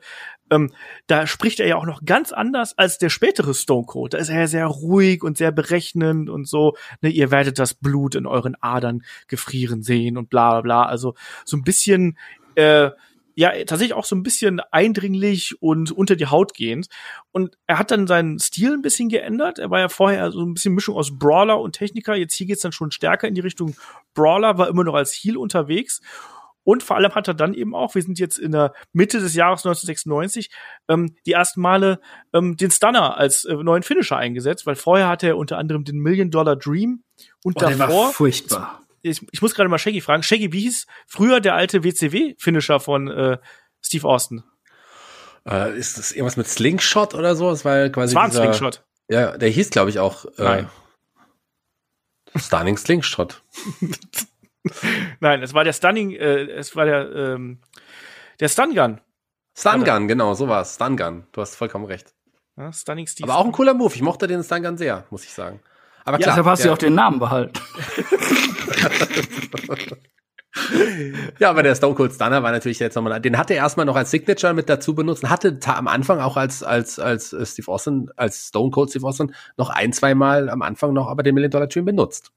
Genau, ja, das, das ist vollkommen richtig. Er hat ihn auch später in Matches noch immer mal wieder eingesetzt. Also auch in den Matches gegen Bret Hart zum Beispiel hat man das immer wieder gesehen, dass er den Million Dollar Dream äh, eingesetzt hat, aber eben nicht mehr äh, in so prominenter Rolle. Und hier hat man dann eben langsam gesehen, ähm, die Präsentation ist ein bisschen anders geworden. Er hat sich auch Bart wachsen lassen, auch Schnurrbart teilweise, was furchtbar ausgesehen hat. Ähm, aber äh, man hat gemerkt, dass da eine Wandlung drin ist. Und dann kam ja dieses berüchtigte ähm, King of the Ring Turnier, wo er erstmal in der, in der äh, ähm, also im ersten Match des Abends beim King of the Ring äh, 1996 trat er gegen den Wildman Mark Marrow an. Ach, das ist, das ist, Entschuldigung. Also auch da, ich habe dieses Wildman-Gimmick habe ich auch irgendwie nie gekauft, muss ich sagen. Aber das wäre eigentlich Ja, auch jemand für die Helden aus der zweiten Reihe, Shaggy. Ja, eher Sable, oder? Weil das, wenn ich an den Mark Marrow denke, der hat uns Sable gebracht. Ohne ihn hätten wir Sable nie bekommen. Und Brock Lesnar hat sie uns genommen. Ach, da war sie mir eh schon zu alt. Shaggy. Oh.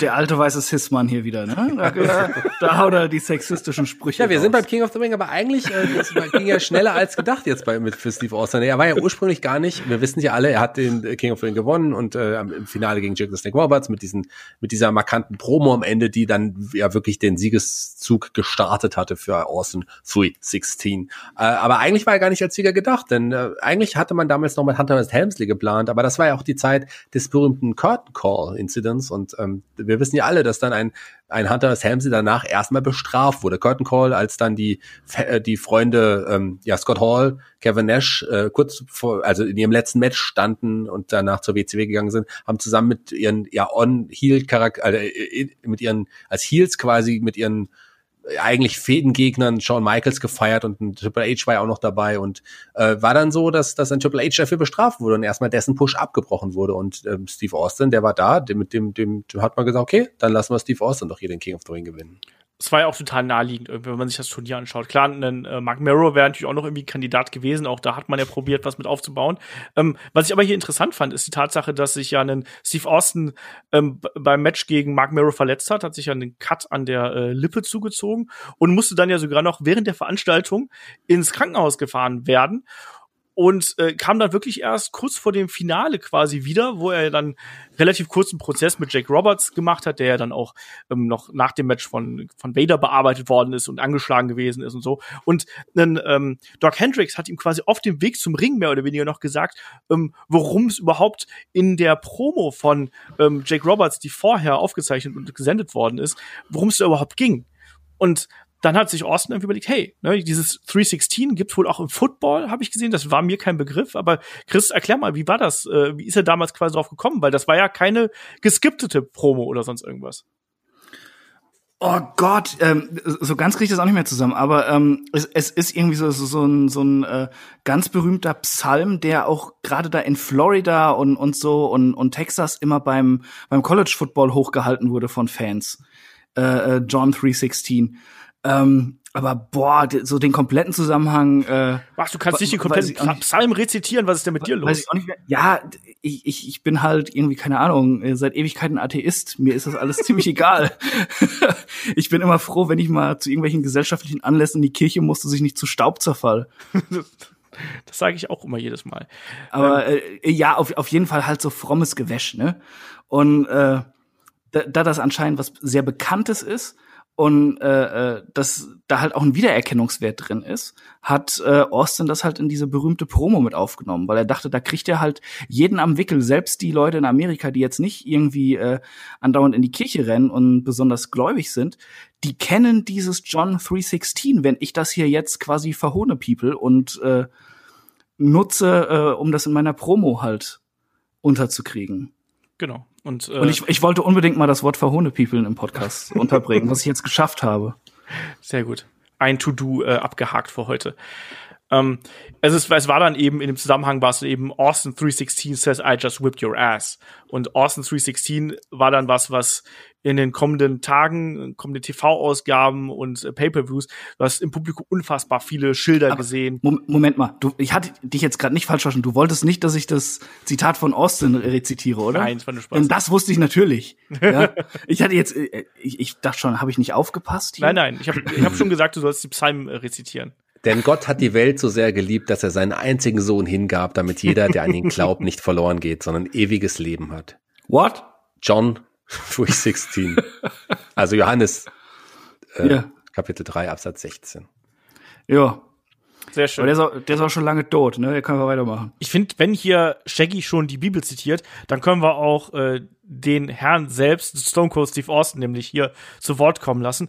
Wir spielen einfach mal so einen kleinen Teil von dieser berühmten Promo hier ein. You sit there and you thump your Bible and you say your prayers and it didn't get you anywhere. Talk about your Psalms, talk about John 3:16. Austin 3:16 says I just whipped your ass. Machen wir weiter. Auf jeden Fall ist Steve Austin hier dann wirklich ähm, plötzlich absolut auf der Bildfläche. Du hast gemerkt, dass die äh, Leute ihn immer interessanter finden, dass sie Schilder mitbringen. Wir haben gesagt hier, ähm, das T-Shirt-Motiv natürlich mit dem Austin 316 ist eines der populärsten Motive in der Wrestling-Geschichte, wenn nicht sogar das populärste ähm, Motiv. Und dann sollte es ja in Richtung äh, Survivor Series gehen und da traf ein ähm, Steve Austin ja auf einen zurückkehrenden Brad the Hitman Hart. Und Shaggy, auch hier hat man dann ja einen Brian Pillman mit in diese ähm, Mischung reingebracht. Brian Pillman, der damals ja verletzt gewesen ist. Wir kennen diese Geschichte mit dem, äh, mit dem, mit dem Autounfall und so weiter und so fort. Das hat man ja hier mit in die Storyline quasi eingewoben. Ja, Pillman, der ja auch eng äh, ja der, zu der Hart Foundation, also der eng zumindest zu den Hearts zu dem Zeitpunkt gehört hatte, der äh, als alt kam dazu als alter Freund auch von von Steve Austin, so hat man es da haben die Kommentatoren damals gesagt, also man hat zumindest erklärt, dass die beiden auch eine gemeinsame Geschichte haben. Der hat aber auch äh, ja Hart äh, als einen seiner Lieblingswrestler in diesem Interview bezeichnet und hat ihm hat ihm zu ihm gesagt, dass es eines seiner Vorbilder letztendlich war. Das hat einem Steve Austin dann also überhaupt nicht gefallen, dass er den damals auf Krücken stehenden Brian Pillman attackiert hat, erst äh, und, und dann noch dessen ja dessen Fuß, dessen dessen Knöchel? Fußgelenk, dessen Knöchel genau, in diesen, in diesen Stuhl eingeklemmt hat und dann draufgetreten hat. Und das sorg, sorgte dafür nochmal für eine längere Aus, Auszeit, quasi, man hat es dann nochmal erklärt, für Brian Pillman. Das kam, brach, brachte uns ja auch diese großartige Geschichte mit der Attacke zu Hause. Genau, die berüchtigte äh, Pillman's Got a Gun äh, äh, Segment, wo sich ein Brian Pillman erklären sollte, ähm, wie das jetzt alles weitergeht, wo er dann eben zu Hause gewesen ist mit einem ver ver verletzten Fuß und wo ein Steve Austin angedeutet hat, so ich setze ihm jetzt einfach alle Mal ein Ende und es gab ja diese berüchtigte Szene, wo dann auch eben das äh, Bild ausgefallen ist und äh, Brian Pillman vorher gesagt hat, hier, ähm, ich habe was, um mich selber zu verteidigen, um meine Familie zu verteidigen, und zeigt dann eben die Kanone.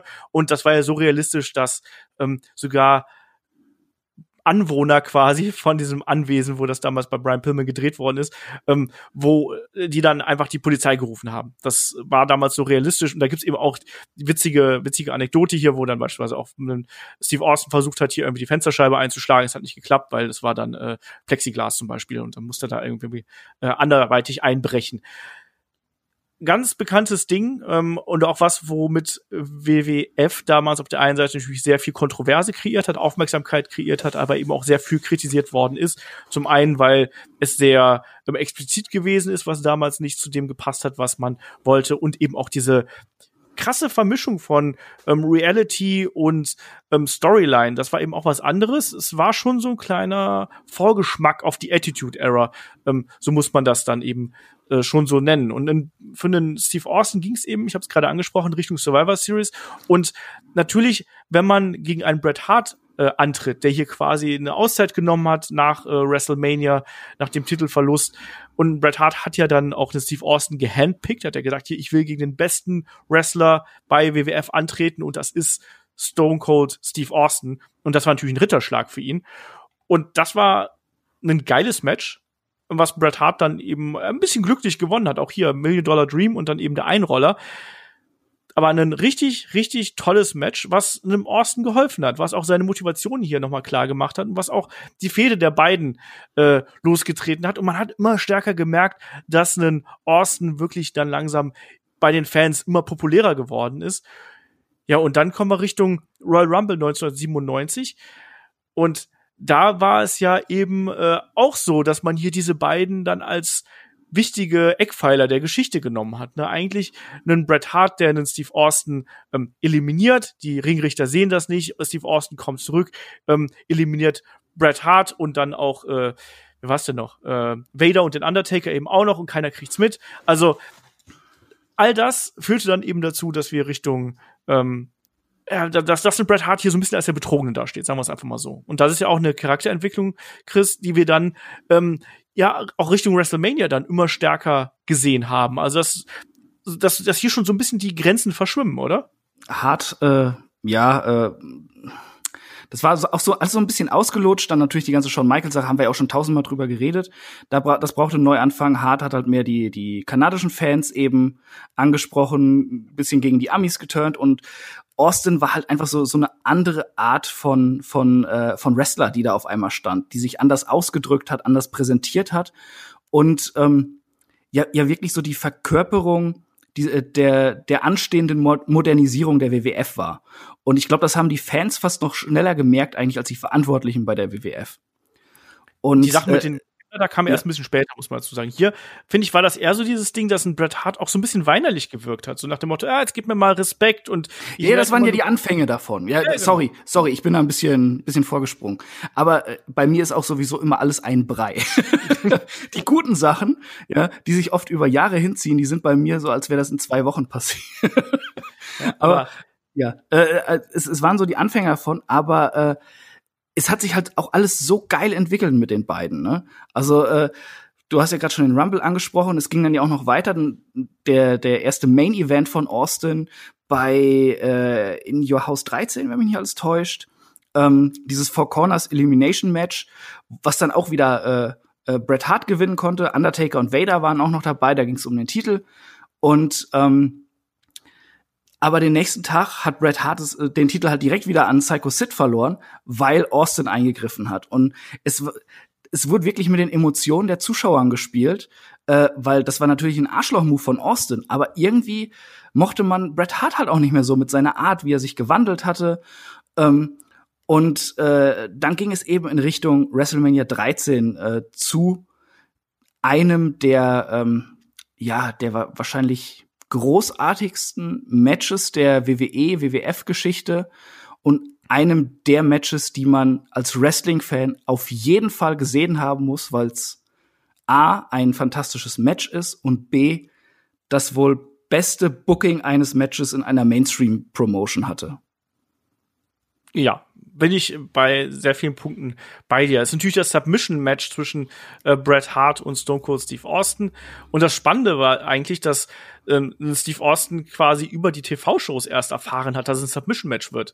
Also er hat gewusst, dass er gegen Bret Hart antritt und hat dann aber erst, als er die TV, die, die Show geschaut hat, dann erst gefahren so, huch, da ist ja ein Trailer drin und da werde ich angekündigt gegen Bret Hart, ist okay. Und Submission Match. Und hat er erstmal äh, bei, ich glaube, beim Jim Ross oder bei, ich weiß gar nicht mehr, bei, bei Pat Patterson oder auf jeden Fall bei irgendjemand hat er, oder bei, bei Pritchard, glaube ich, damals, ich weiß nicht mehr genau, wer es gewesen ist. Auf jeden Fall hat er sich erstmal beklagt, meint so, hör mal, weißt du, ist ja toll, dass es ein Submission-Match ist, aber weißt du, was das Problem ist?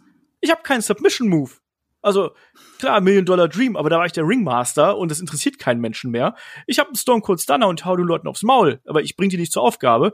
Und dann hat man ihm erklärt, genau, deswegen haben wir das Submission Match ausgewählt, weil du sollst quasi in der ja in der, in der Unterlage sein. Du sollst quasi einen Nachteil von diesem Match haben, weil Bret Hart mit dem Sharpshooter ist natürlich absolut bevorteilt hier. Dazu noch einen Ken Shamrock, ähm, als Special Referee, der damals ähm, von der UFC gekommen ist, wirklich als legitimer Kämpfer, der weiß, wie man sich mit Submission Wrestling irgendwie auskennt, wie das alles funktioniert. Also alles war hier gegen Steve Austin pro Bret Hart, wo man gedacht hat, ja gut, das kann ja gar nicht funktionieren. Aber wie du gerade schon richtig gesagt hast, ähm, es ist ein herausragendes Match geworden. Und dann gibt's ja auch noch die berüchtigte Anekdote über die Blut-Story hier, Shaggy. Und das ist ja auch wirklich was, was damals eigentlich nicht so gang und gäbe bei dem WWF-Produkt gewesen ist. Ja, ein Steve Austin hat wirklich extremst geblutet in diesem Match. Äh, also mehr als man eigentlich zu dem Zeitpunkt auch so kannte und gesehen hatte. Und das hat ein Vince McMahon auch nicht so cool gefunden. Genau, und das war ja was, was ein Bret Hart auf seine Kappe genommen hat. Ne? Er hat ja quasi hier das Match zusammengestellt. Er sagt auch in Interviews immer wieder, dass einem, ein Steve Austin ihm hier extrem vertraut hat ähm, mit dem Weg, wohin dieses Match hier gegangen ist. Und dass er eigentlich dafür verantwortlich gewesen ist, dass hier eben Blut fließt und auch, dass das Blading hier so stattgefunden hat. Und es ist natürlich ein extrem wichtiges Element innerhalb dieses Matches gewesen, weil es einfach die Dramatik und den Hass zwischen den beiden nochmal unterstrichen hat und eben auch ein Steve Austin, der dann nicht aufgeben wollte, diesen Charakter noch einmal extrem betont hat. Die Bilder von Steve Austin im Sharpshooter, wo ihm das Blut den Kopf runterläuft, das Gesicht runterläuft, kennt jeder, hat, hat jeder Wrestling-Fan schon mal gesehen. Das ist ein fantastisches Match und ist wirklich eines der besten Matches in der Wrestling-Geschichte. Das muss man ganz klar so sagen. Wer es noch nicht gesehen hat, unbedingt anschauen, wie Chris gerade schon richtig äh, erwähnt hat. Dazu gibt's auch ein kleines Match of the Week, ne, bei uns. Genau. Ne? Einfach hier äh, mal nicht so geizig sein und uns ein paar Patreon-Dollars darüber wuppen, ne? Dann kann man sich das auch anhören. Oder Euro, genau, lieber Euro. lieber in Euro. Aber äh, das war jetzt nicht dieses krasse Match und äh, das war ja einfach auch die Geschichte, ihr habt es beide ja schon auch angedeutet, diese krasse Geschichte mit diesem wirklichen Double Turn, eigentlich so der bekannteste Double Turn in der Geschichte des Wrestlings. Genau, wir haben auf jeden Fall hier einen Bret Hart gehabt, der dann im Nachgang ja noch attackiert hat. Einen Ken Shamrock, der Bret Hart dann eben äh, ja abgehalten hat, davon noch mehr Schaden anzurichten. Und Steve Austin, der dann irgendwann wieder aufgestanden ist, noch einen Ringrichter weggestunt hat, so wie sich das gehört. Ja, und wir hatten auf einmal einen Bret Hart, der hier als ja schlechter Gewinner eigentlich rausgegangen ist und Steve Austin, der als absolutes Never Give Up Babyface äh, ja hier sich gezeigt hat. Und für Steve Austin war das dann eben so, dass er jetzt eigentlich den Sprung in den Main Event äh, fast schon geschafft hatte. Und die Leute hatten ihn komplett angenommen und man hat gemerkt, dass hier ein Generationenwechsel da ist. Trotzdem hat es dann eben ein bisschen gedauert, bis er sich endgültig ganz, ganz oben festgesetzt hat. Ja, aber er musste sich natürlich erstmal qualifizieren und deswegen gab es natürlich da erstmal noch ein ähm, Number One Contenders Match bei äh, In Your House Revenge of the Taker. Da gab's nochmal Bret Hart gegen Stone Cold Steve Austin. Nicht ganz so gut natürlich wie das Match, was wir jetzt hier bei WrestleMania gesehen haben, endete im DQ und Steve Austin holte sich dann immerhin so den Number One Contender Spot und ein Match gegen den Undertaker bei ähm, A Cold Day in Hell. Das war dann das darauf folgende In Your House. So.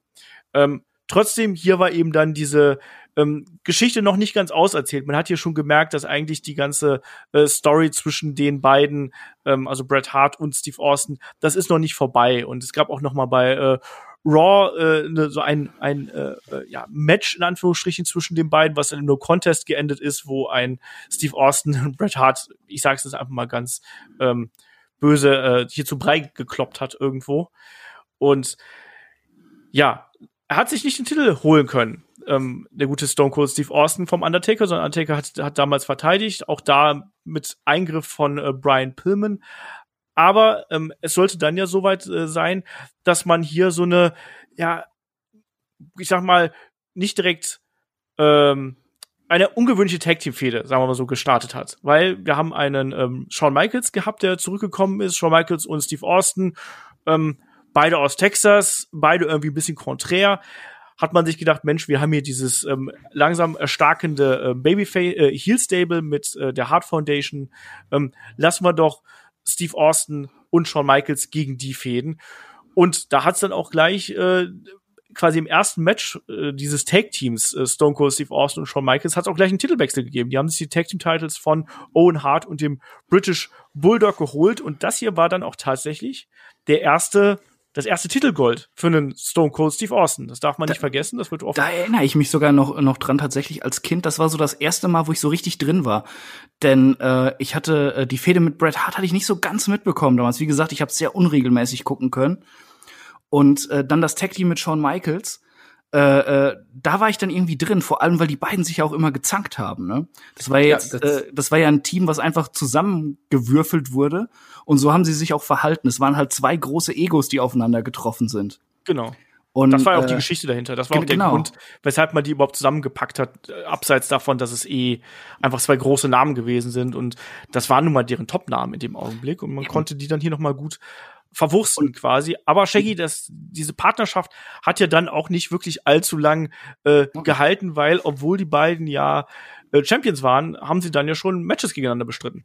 Ja, unter anderem auch beim King of Ring. Aber ich will nur mal sagen, was die beiden eigentlich verbunden hat. Und zwar gab es ja da zu dem Zeitpunkt jetzt auch schon dann die Hart Foundation, die böse Hart Foundation. Und beide hassten halt die Hart Foundation, hatten beide Geschichten mit ihnen. Und äh, das ist das Einzige, was sie eigentlich, äh, was, was sie gemeinsam hatten. Deswegen haben sie zusammen, sind zusammen genau. angetreten und äh, waren aber, mochten sich ja selber auch nicht und sind auch des Öfteren auf, selber aufeinander losgegangen. Unter anderem gab es aber auch ein Match der beiden beim King of the Ring in dem Jahr was äh, in der Doppeldisqualifikation endet, nachdem man ja gemeinsam den Referee attackiert hatte. Und ein Shawn Michaels äh, sollte noch ein Rückmatch der beiden geben, dann irgendwann auch gegeneinander, aber ein Shawn Michaels hatte sich zu dem Zeitpunkt auch verletzt und war wieder ausgeschieden. Und damit stand ein Steve Austin alleine ohne Partner da. Ich erinnere mich noch an die Zeit, dass sich ja verschiedene Partner ihm angeboten haben, unter anderem ein, ein Cactus Jack damals, äh, der gerne Partner sein wollte, oder Mick Foley in dem Fall von Steve Austin, der hat aber gesagt, nein, nein, dich will ich nicht und äh, ich schaffe das auch alleine, die Tag Team Gürtel zu verteidigen. Es gab ein Turnier um die Herausforderung Herausforderer und das waren dann wieder Hart und Bulldog, die ehemaligen Champions. Die durften dann gegen, ja, gegen Austin und einen Partner seiner Wahl antreten und Austin hatte aber immer noch keinen Partner und er startete in einem Handicap-Match. Sollte aber nicht so enden. Genau, weil im Endeffekt war das dann hier eben die Möglichkeit, ähm, den guten Dude Love hier unterzubringen. Also auf einen Mankind hatte einen Steve Austin keine Lust, aber als dann Dude Love reinkam, dann auch mit dieser entsprechenden Promo, das haben wir auch sehr schön im äh, Mick Foley Podcast äh, hier schon erklärt, mit einem Dude Love äh, hatte dann eben ja hier an Seite an Seite äh, gestritten gegen die Hart Foundation und dann haben sie auch den äh, Titel gewonnen. Steve Austin war zweifacher Tag Team Champion und diese Fehde natürlich mit der Hart Foundation und äh, im Speziellen natürlich mit Owen Hart ging dann eben weiter. Wir kennen dieses fantastische große Tag Team Match bei In Your House ähm, 16 Canadian äh, Stampede mit der Hart Foundation gegen ähm, Stone Cold Steve Austin, Goldust und äh, die Road Warriors, ähm, also die Legion of Doom und Ken Shamrock. Ähm, fantastisches Match, fantastische Stimmung. Auch da, wenn das noch nicht gesehen habt, schaut euch mal an. Gerade in Zeiten, wo wir Crowd Reactions aus der Dose bekommen, ist das äh, was fürs Wrestling-Herz. Und ja, ich habe es angesprochen. Hier gab es dann die äh, Weiterführung der Fehde. Ähm, vor allem auch mit Owen Hart. Also Stone Cold Steve Austin gegen Owen Hart, das war das Match für den äh, SummerSlam 97 damals. Bret Hart traf, traf er da im Main Event auf den Undertaker mit Shawn Michaels als Special Referee und hier in dem Match sollte es aber um den Intercontinental Championship gehen und es war ein Kiss My Hintern Match. Kiss My Ass Match war es natürlich. Ja, und äh, das ist jetzt auch wieder so ein prägender Punkt in der Karriere von Steve Austin, deswegen muss man da auch ein bisschen weiter drauf eingehen. Wir kennen das Segment, die Abschnitt hier aus dem Match. Ähm, Owen Hart will einen äh, Tombstone Piledriver zeigen, ähm, setzt ihn aber nicht auf die Knie an, sondern auf äh, den Hintern quasi. Ähm, Steve Austin, kommt man genau sehen, ist ja einmal mit dem Kopf komplett in die Matte gerammt worden, war dann im Anschluss gelähmt, hat sich dann irgendwann wieder berappeln können, hat, Steve, hat einen Owen Hart hier einrollen können, gewinnt das Match noch, aber hat eine schwere Nackenverletzung davongetragen. Ähm, Chris, wie hast du das damals gesehen? Ich habe mich gewundert, was los ist. Äh, also ich habe das überhaupt nicht verstanden erst, äh, dass dass da irgendwie was schief geht und, und überhaupt dieser Gedanke, dass da jetzt gerade jemand äh, ja äh, äh, paralysiert im Ring liegt. Da bin ich nicht drauf gekommen. Ne? Das war 97 und da war ich neun. Ja. das war das war für mich die die hauen sich äh, bis aufs Blut, aber äh, da verletzt sich niemand. Ja. Und ähm, die, dieser dieser Roll-up äh, damals, ich habe das nicht fassen können. War, war, ich wusste nicht, was mit Stone Cold los war. Ich wusste nicht, warum Owen Hart sich daraus nicht befreien kann. Ähm, denn wenn man sich die Szene anguckt, das ist halt wirklich äh, so, so ganz, ganz erbärmlich, äh, äh, wie, das aussieht, aber wie ein Stone Cold halt wirklich so die letzte Kraft irgendwie, die er noch hat, zusammennimmt und an ihn rankriecht, um ihn da einzurollen. Und das ist der, der, ja, der, der schwächste Einroller, den man sehen kann. Also mit, mit, ja, mit einem erwachsenen Verstand jetzt, wenn man das sieht, merkt man halt sofort, oh, da ist ganz gewaltig was schiefgegangen, der ist richtig verletzt. Ja, das hat man auf jeden Fall sofort gesehen. Und das hat ja auch wirklich für böses Blut zwischen Steve Austin und Owen Hart gesorgt. Ähm, Shaggy, was war da das Problem? Weil es war ja so, dass die beiden sich eigentlich bis dato gut verstanden haben, aber ähm, hier wurden ja quasi ja Absprachen nicht eingehalten und auch im Nachgang äh, haben die beiden irgendwie das Kriegsbeil nie so richtig begraben. Ja, ich weiß es ehrlich gesagt nicht so ganz genau. Also, soweit ich es in Erinnerung habe, ist, es war so, dass ein ja, erstmal hätte sich ein Owen Hart nicht auf den Hintern setzen sollen bei diesem Tombstone. Und zum anderen ist ihm auch ein ja klitschiger Steve Austin ein bisschen abgerutscht und er konnte ihn auch nicht richtig halten. Der ist ja dann wirklich, wirklich, wie du es gesagt hast, frontal ja auf seinem Kopf und damit äh, auf dem, hat er so ein, ja den Nacken ein bisschen, ein bisschen gekürzt quasi, voll reingerammt worden Gestaucht. in die Matte. Gestaucht, genau, das Wort habe ich gesucht. Und ähm, ja, also klar, ich meine, das, das passieren Fehler im Wrestling. Ähm, da muss man auch nicht immer böse auf die Gegner sein, aber es war nun in dem nun mal in dem Fall wirklich ein lebensgefährlicher Fehler von Owen Hart. Und und da, ich glaube, das da, was da der Knackpunkt ist, was Austin halt nicht verzeihen konnte, dass äh, dass Owen sich nie bei ihm entschuldigt oder einfach mal nachgefragt hat, wie es ihm geht. Ja. Das war das Ding. Äh, äh, ähm, ich glaube, Brad hat das auch mehrmals schon gesagt, dass er äh, zu Owen, der einfach ein sehr unbekümmerter Mensch war. Das war jemand, der der äh, technisches Wrestling auf ein neues Level fast gehoben hat, der, der einfach super war und der auch sehr sauber gearbeitet hat. Ähm, aber er hat dann halt Owen hinterher gesagt, so, hey, äh, äh, du musst dich entschuldigen, denk bitte dran, du rufst Steve an, du entschuldigst dich und du fragst, wie es ihm geht. Und Owen, äh, ja, wie, wie er halt so war, hat das einfach vergessen. Und dadurch ist dann wohl dieses böse Blut entstanden. Weil das ist halt auch eine Lockerroom-Regel, wenn du jemanden verletzt, zeig den Anstand, sei ein Mann, geh hin, entschuldige dich, lass dich vielleicht auch mal anschreien, aber du gehst dahin und erduldest das dann halt, weil du Scheiße gebaut hast. Das ist so die Geschichte dahinter. Für Steve Austin war das wirklich halt eine sehr, sehr schwere äh, Verletzung des Rückenmarks und seiner, seiner oberen Nackenwirbel, weil da alles äh, gestaucht worden ist. Er hat mehrere Ärzte danach aufge äh, aufgesucht. Irgendwie die einen haben zu ihm gesagt, du sollst nie wieder wrestlen, andere haben gesagt, äh, eine lange Pause äh, und so weiter und so fort. Und natürlich für einen ähm, Steve Austin, der hier wirklich in der Mitte seines größten Pushes aller Zeiten gewesen ist, seiner Karriere. Das muss man sich auch mal vorstellen, ne? dass dann auf einmal durch eine Aktion, ist es, hätte es hier quasi vorbei sein können. Hätte er im Vorfeld schon ja diverse Verletzungen gehabt, Knieverletzungen und andere Probleme, aber ähm, das ist jetzt hier wirklich dann eine ganz andere Art und Weise gewesen. Ähm, und er hat dann erstmal pausieren müssen, aber was man dann hier sehr, sehr clever bei ähm, WWF gemacht hat, man hat ihn eben trotzdem auftreten lassen. Also man hat ihn hier dann eben immer wieder ähm, präsentiert und äh, ja dann auch sein, sein er hat ihn, man, man hat ihn quasi von WWF-Seiten versucht zu schützen. Und da gibt's diese berühmte Promo im Madison Square Garden damals mit Vince McMahon, wo er gesagt hat, hier, ähm, Steve Austin, ähm, wir wollen dich nur schützen, ähm, du musst deinen Titel abgeben. Ähm, das alles geht nicht, ne? Du kannst hier nicht wresteln, wir wollen nicht die Gesundheit ähm, aufs Spiel setzen von dir. Und Steve Austin sagt dann so, ja, hm, ne? Und das ist dann der erste Moment, wo ein Steve Austin auch wirklich eine Vince, Vince McMahon attackiert ähm, mit dem Stone Cold Stunner, einem sehr, sehr hässlichen Stone Cold Stunner, muss man auch dazu sagen. Und ähm, das war dann eben zum einen der Moment, wo ein ähm, Stone Cold Steve Austin sich gezeigt hat, hier nach dem Motto, ich lasse mir von niemandem etwas sagen und ähm, ich bin immer noch da. Zum anderen aber auch hat man hier einen Vince McMahon in einer vollkommen neuen Rolle gesehen. Das ist ja dann eben was, was in den kommenden Monaten und Jahren ja noch von entscheidender Wichtigkeit geworden ist. Dann eben diese Fehde zwischen Stone Cold Steve Austin und Vince McMahon in unterschiedlichsten Varianten. Ja, und wie sich dieser erste Stunner damals im Madison Square Garden, wie der sich anhörte, das spielen wir doch hier einfach mal ein. I appreciate the fact that you and the World Wrestling Federation care. And I also appreciate the fact that hell, you can kiss my ass.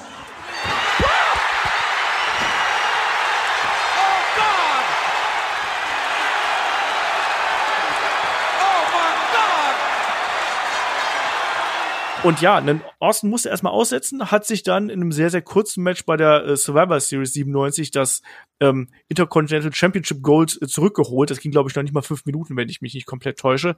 Ähm, da hat man dann eben gesagt, hier, dann äh, darf der Kollege Austin äh, Rache haben und das hat er dann eben auch bekommen. Ja, und weiter ging es dann äh, mit einer anderen wichtigen Fehde. Auch das wiederum äh, etwas, was wir jetzt demnächst im Match of the Week noch mal so ein bisschen bearbeiten. Ähm, da geht's nämlich los mit der Fehde gegen The Rock. Ähm, und dann eben einem Steve Austin, der sich dann eben als Intercontinental Champion hier mit äh, The Rock auseinandersetzen muss. Und Shaggy auch da, es ist eine Fehde, die fängt hier 97 an und die geht eigentlich bis zum Ende von äh, Steve Austin durch.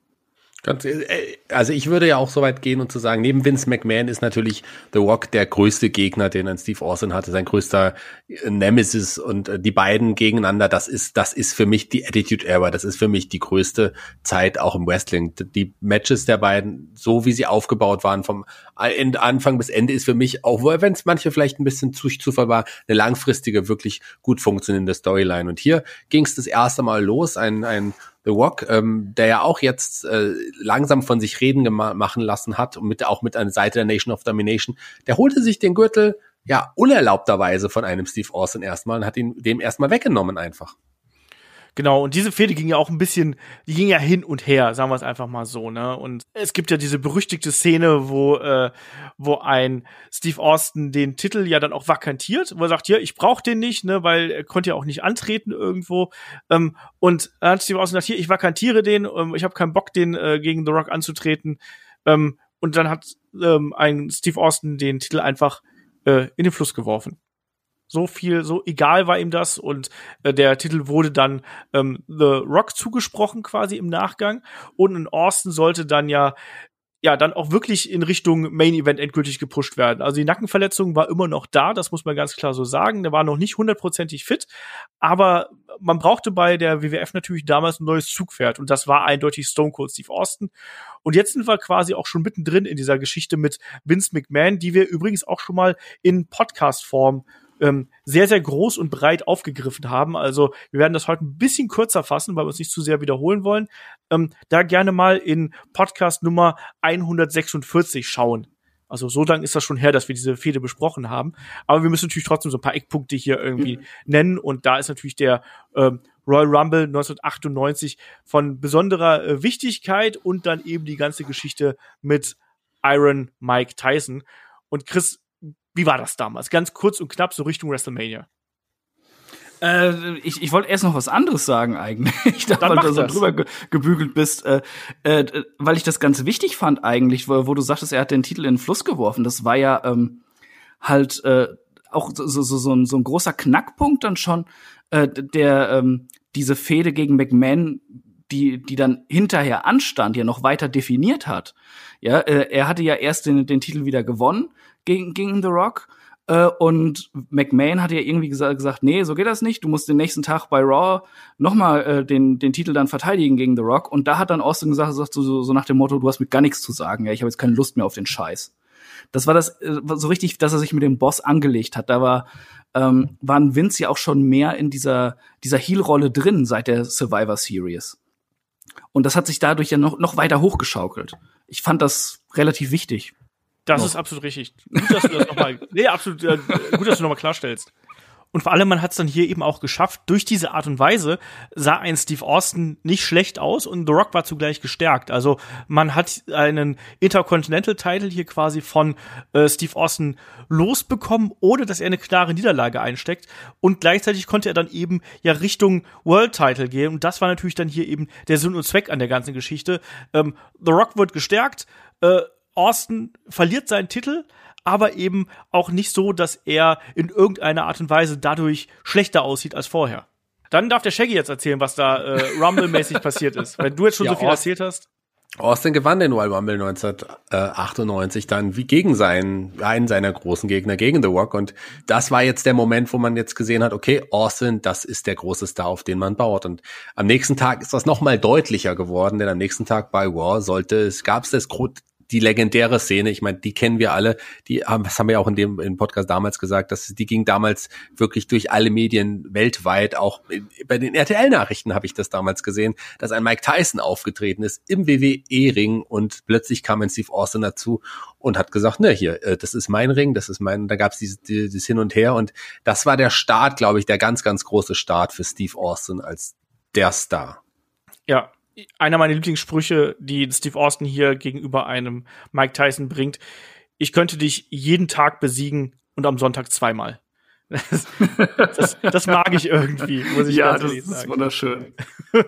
das ist, ähm, ist, so ein bisschen wie, wie der äh, Rocky-Spruch, äh, ähm, wo er gegen Hogan antritt und, und, und ihm sagt, er, er bringt ihn in zwei Einkaufstüten nach Hause oder irgendwie sowas. Ne? ich habe ihn, ich hab ihn jetzt nicht mehr ganz zusammen. Ich habe schon lange nicht mehr gesehen, aber da muss ich dann auch, da auch immer dran denken bei dieser Szene. Ach, aber ich glaube, wir hören da einfach mal gerade selber rein, wie das damals mit Mike Tyson und Steve Austin so gewesen ist. As I want a piece of Mike Tyson's ass. Whoa! Shut up. Don't say one word, Vince. I'll knock your damn lights out too. I respect what you done, Mike, but you're out here calling yourself the baddest man on the planet. Right now, you got your little beady eyes locked on the eyes of the world's toughest son of a.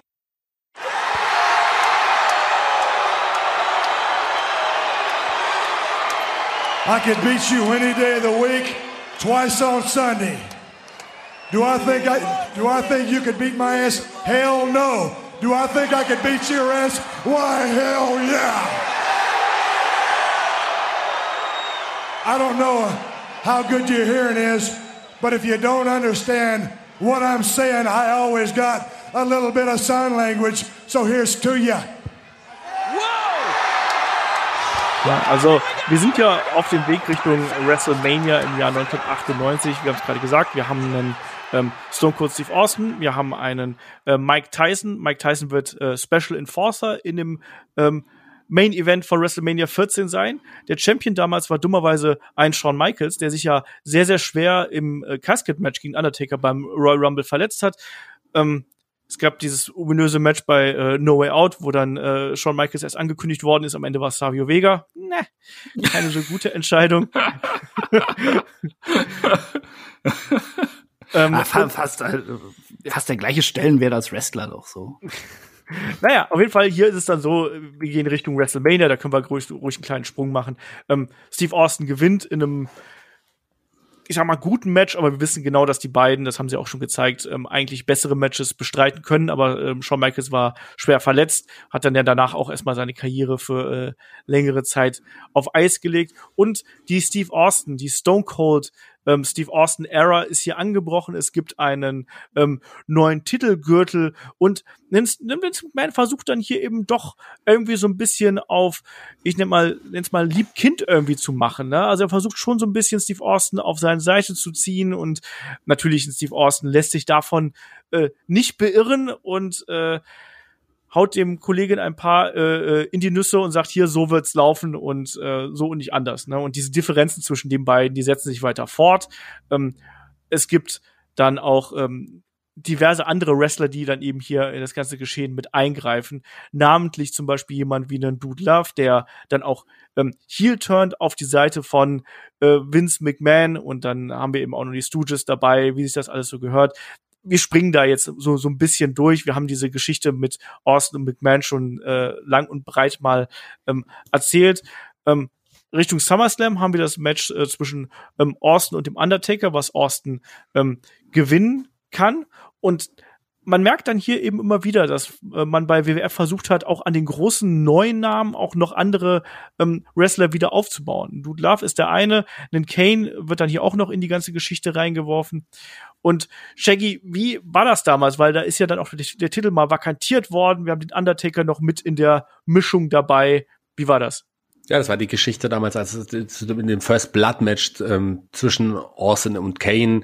Äh, das war ja auch nicht so ganz beabsichtigt, weil äh, es war ein First Blood Match. Eigentlich hat ja Kane sogar schon am Anfang geblutet, das hat man aber so dann nicht gezeigt. Und Austin gab es Eingriffe vom Undertaker und äh, und auch von Mankind und so. Am Ende war es dann so, dass ein Kane siegreich äh, im Ring stand. Dann gab es aber noch ein Match zwischen Kane und dem Undertaker, wo ein Austin auch als Referee dabei war. Dann war der Titel vakant. Dann gab es die berühmte Survivor Series, die wäre auch, äh, zumindest ich liebe, nicht von den Matches her, aber von der Story, als dann am Ende dieses Turnier, ein Turnier gab und sich an The Rock auf die Seite von Vince McMahon ja äh, gestellt hat und damit äh, die Corporation-Geschichte, die dann ganz groß auf, aufgebaut worden ist. Und dann hieß es auch immer noch weiterhin Austin gegen McMahon. Allerdings natürlich hat man einen Rock jetzt dabei gehabt, der auch eine große Rolle in der Zeit jetzt gespielt hat.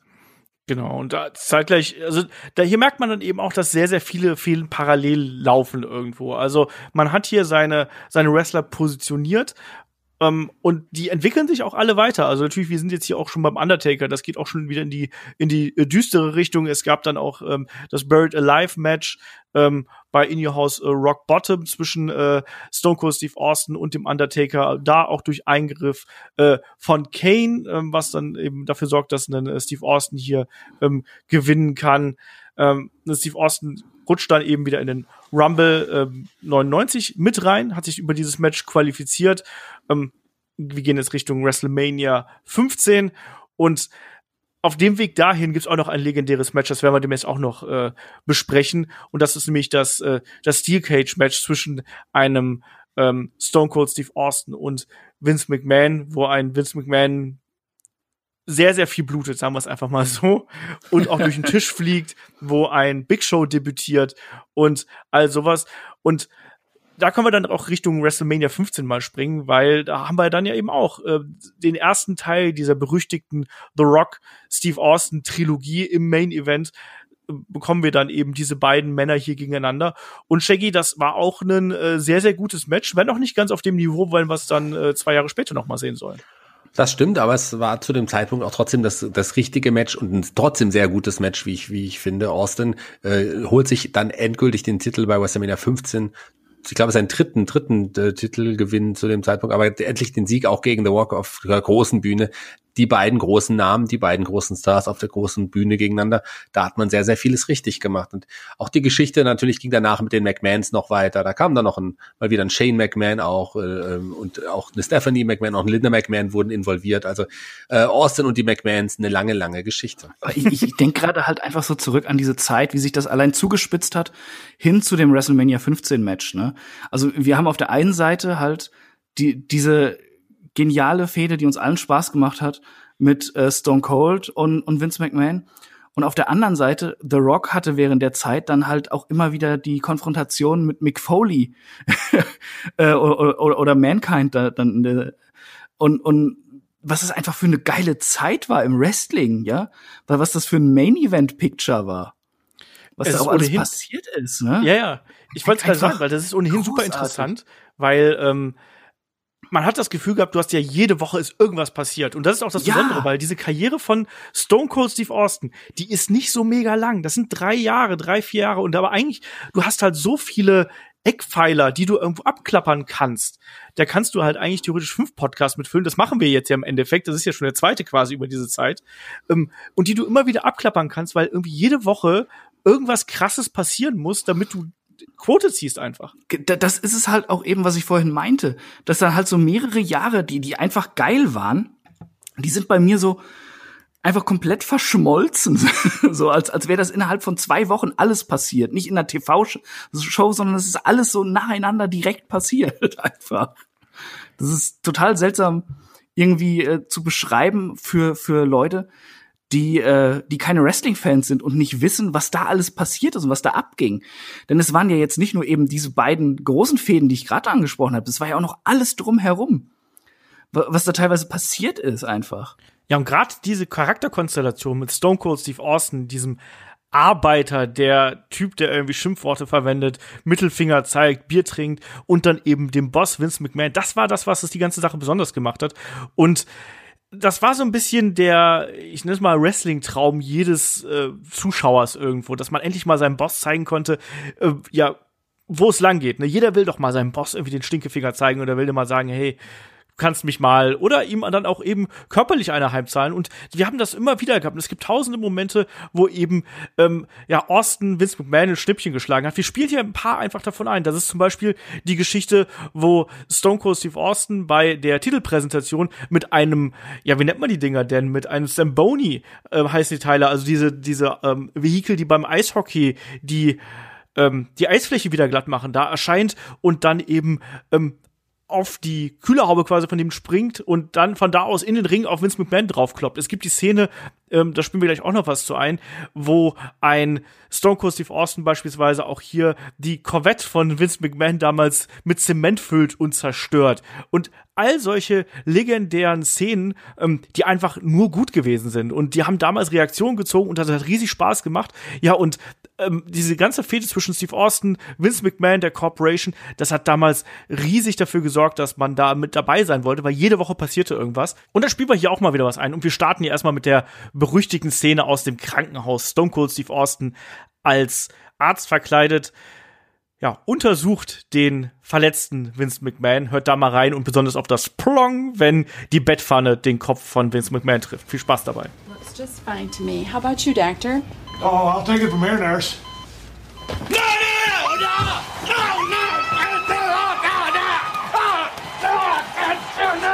Get him out, Michael! Get him out! Get, get! Take your stupid life support system off, huh? Get! Uh, how about your foot? Ah! A foot. Ah! You like that? Ah! You think about that?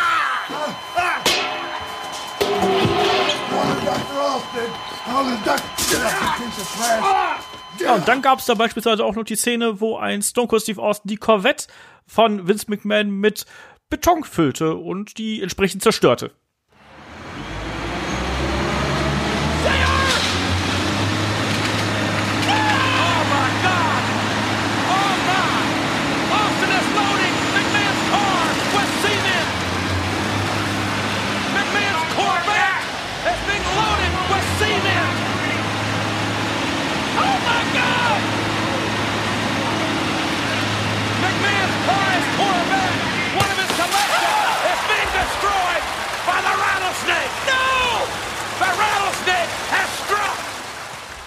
Tja, und dann zu guter Letzt natürlich noch die Szene mit dem Beer Bath für die Corporation und für The Rock. Auch da viel Spaß dabei und äh, Prost. You drive it right back to Jabroni Drive and you check your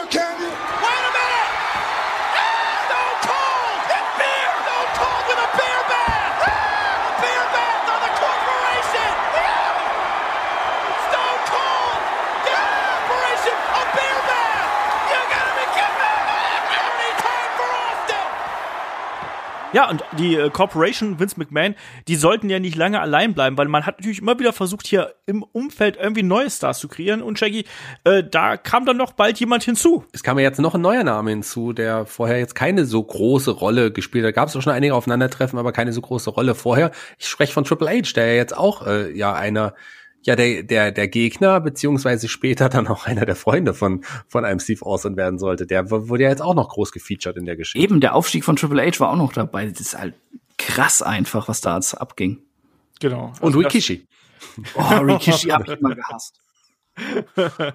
genau, also dann sind wir jetzt so, so Richtung, äh, Richtung SummerSlam 99. Also wir sind jetzt natürlich ein bisschen gesprungen, was hier die, äh, die Chronologie angeht, aber ähm, wie gesagt, unglaublich viel passiert, auch gerade auch in der Fehde mit dem Undertaker zum Beispiel. Äh, die berüchtigte Aktion, wo ein Undertaker die gute Stephanie McMahon entführt. Die haben wir zum Beispiel auch noch, dann, glaube das kommt ein bisschen später, die haben wir dann eben noch, wo ein Steve Austin den Save macht. Wir haben die Storyline mit, äh, wo der Undertaker und Paul Bearer versuchen, einen äh, Steve Austin zu fehlen oder zu töten, wenn man sich daran erinnert.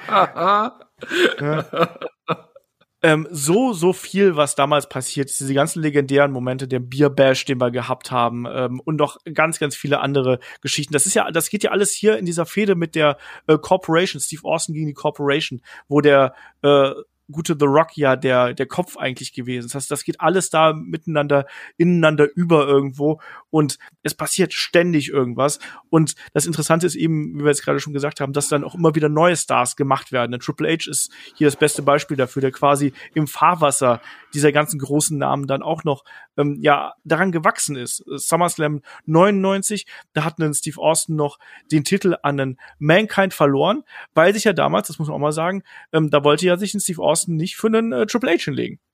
Das war ja äh, äh, nun mal so.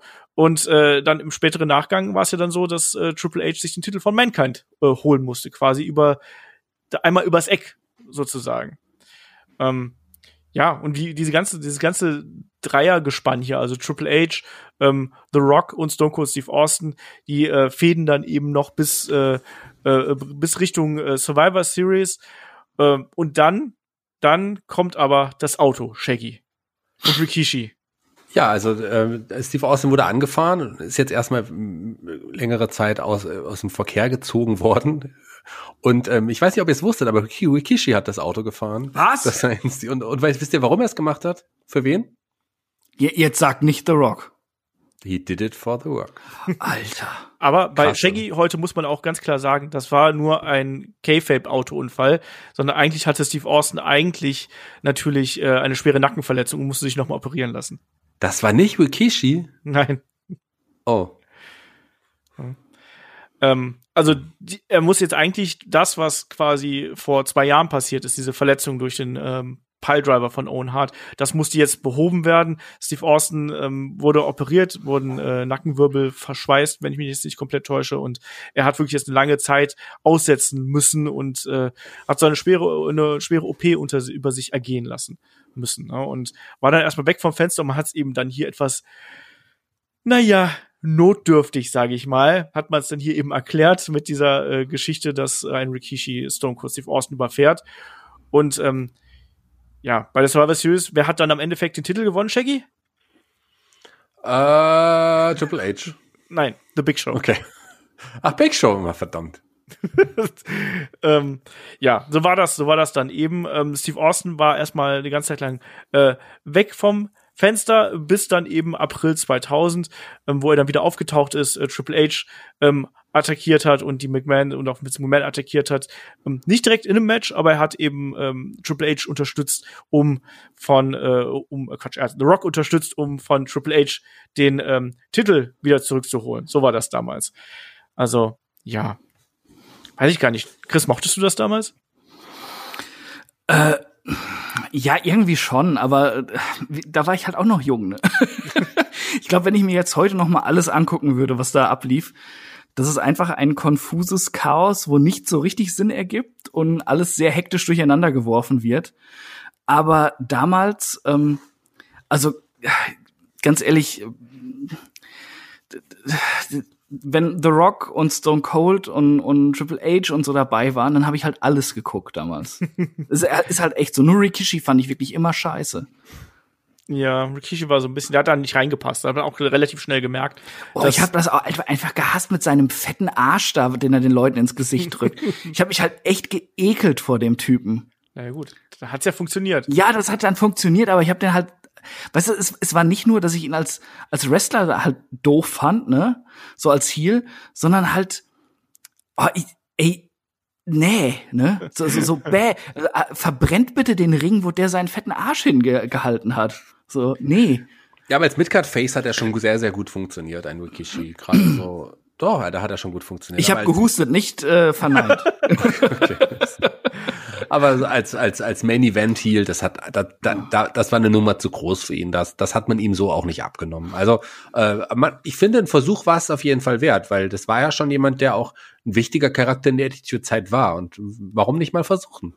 Klar hat es nicht funktioniert, aber ja. Versuch war es wert. Genau, also man hat das ja dann auch hier wieder aufgegriffen. Ne? Also ich weiß noch, als ich Backlash gesehen habe und als Austin eingegriffen habe, da hatte ich wirklich ein ungutes Gefühl dabei, weil ich das Gefühl gehabt habe, dass ein Austin hier noch überhaupt nicht fit gewesen ist. Also er hat, der hat von seiner Motorik her nicht rund gewirkt. Das hat ja auch dann noch ein paar Monate gedauert, bis er dann wirklich seine äh, seine ersten Matches wieder äh, bestritten hat. Das war dann bei ähm, also er ist offiziell bei Unforgiven wieder äh, wieder zurückgekommen mhm. und äh, im Nachgang war es ja dann so, dass Steve Austin hier ähm, Kontakt mit Mick Foley aufgenommen hat und Mick Foley hat gesagt, hier, der damals ja Commissioner gewesen ist, hier, ich äh, werde jetzt mal untersuchen, wer es gew gewesen ist. Es war Rikishi, haben wir gesagt. Und dann gab es bei No Mercy, gab es dann eben das Match zwischen äh, den beiden, das war No Holds Barred und eigentlich war es nur ein einziges Massaker an Rikishi, um es mal das so Das hat mir gefallen. Ja. Und ich fand's auch, auch schön, äh, ich fand's auch lustig, als er ihn überfahren wollte, muss ich sagen.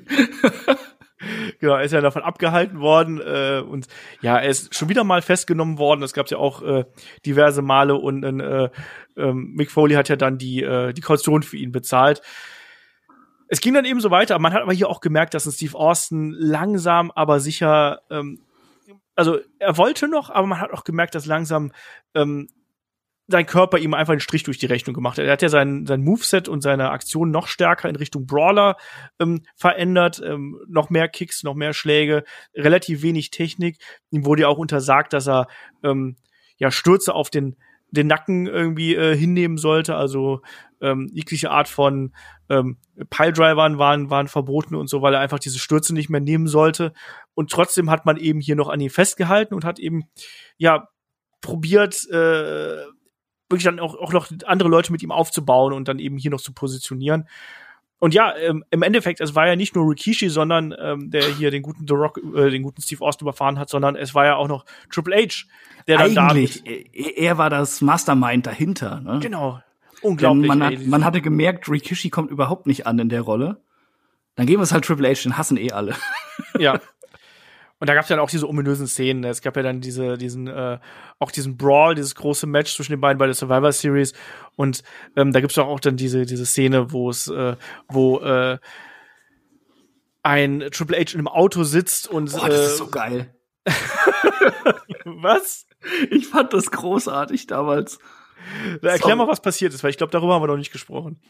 Also, ich, ich muss ganz ehrlich sagen, ich habe das ewig nicht mehr gesehen, aber ich habe damals halt die VHS unheimlich äh, oft geguckt, äh, wo, er, wo Triple H in, in einem Auto ist und Austin hebt das äh, mit einem äh, äh, ja äh, Gabelstapler. Gabelstapler, danke, ich bin nicht auf das Wort gekommen. Hebt es halt hoch und lässt dann halt das Auto runterkrachen aufs Dach. Und und alle dachten halt so, ja, äh, Triple H ist jetzt tot quasi. ich fand das damals halt unglaublich krass einfach. Und ich habe alles abgefeiert, was Austin gemacht hat. also, also war das halt auch vollkommen okay, dass er das getan hat. Okay. Also ich, ich, hallo, ich war zwölf. Ja, ist ja schon okay. Ähm, Der moralische Kompass war noch nicht so ganz eingestellt. Ja, das stimmt. Offensichtlich nicht. Ähm, Steve Austin sollte dann auch den äh, Rumble 2001 gewinnen, da äh, dann mit Kane als äh, als letzten Gegner, da auch sehr sehr dominant, aber auch ein geiler Rumble übrigens, also 2001.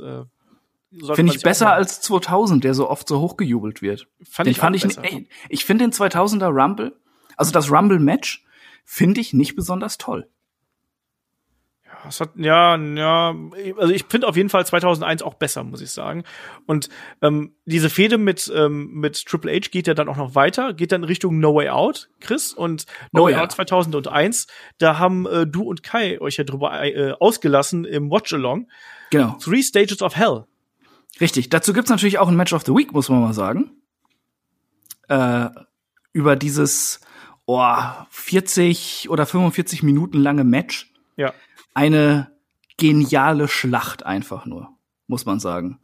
Ähm, also es ist ein, wirklich ein super langes Match, aber man merkt, es sind zwei Könner einfach zusammen im Ring, die sich kennen, die sich ergänzen, die das immer spannend halten. Also selbst diese Phasen, wo sie beide äh, quasi blutend und röchelnd am Boden liegen, äh, man hängt einfach an diesem Bildschirm dran und, und kann gar nicht erwarten, was als nächstes passiert. Ähm, also wirklich unglaublicher Brawl, was ja super blutige Schlacht.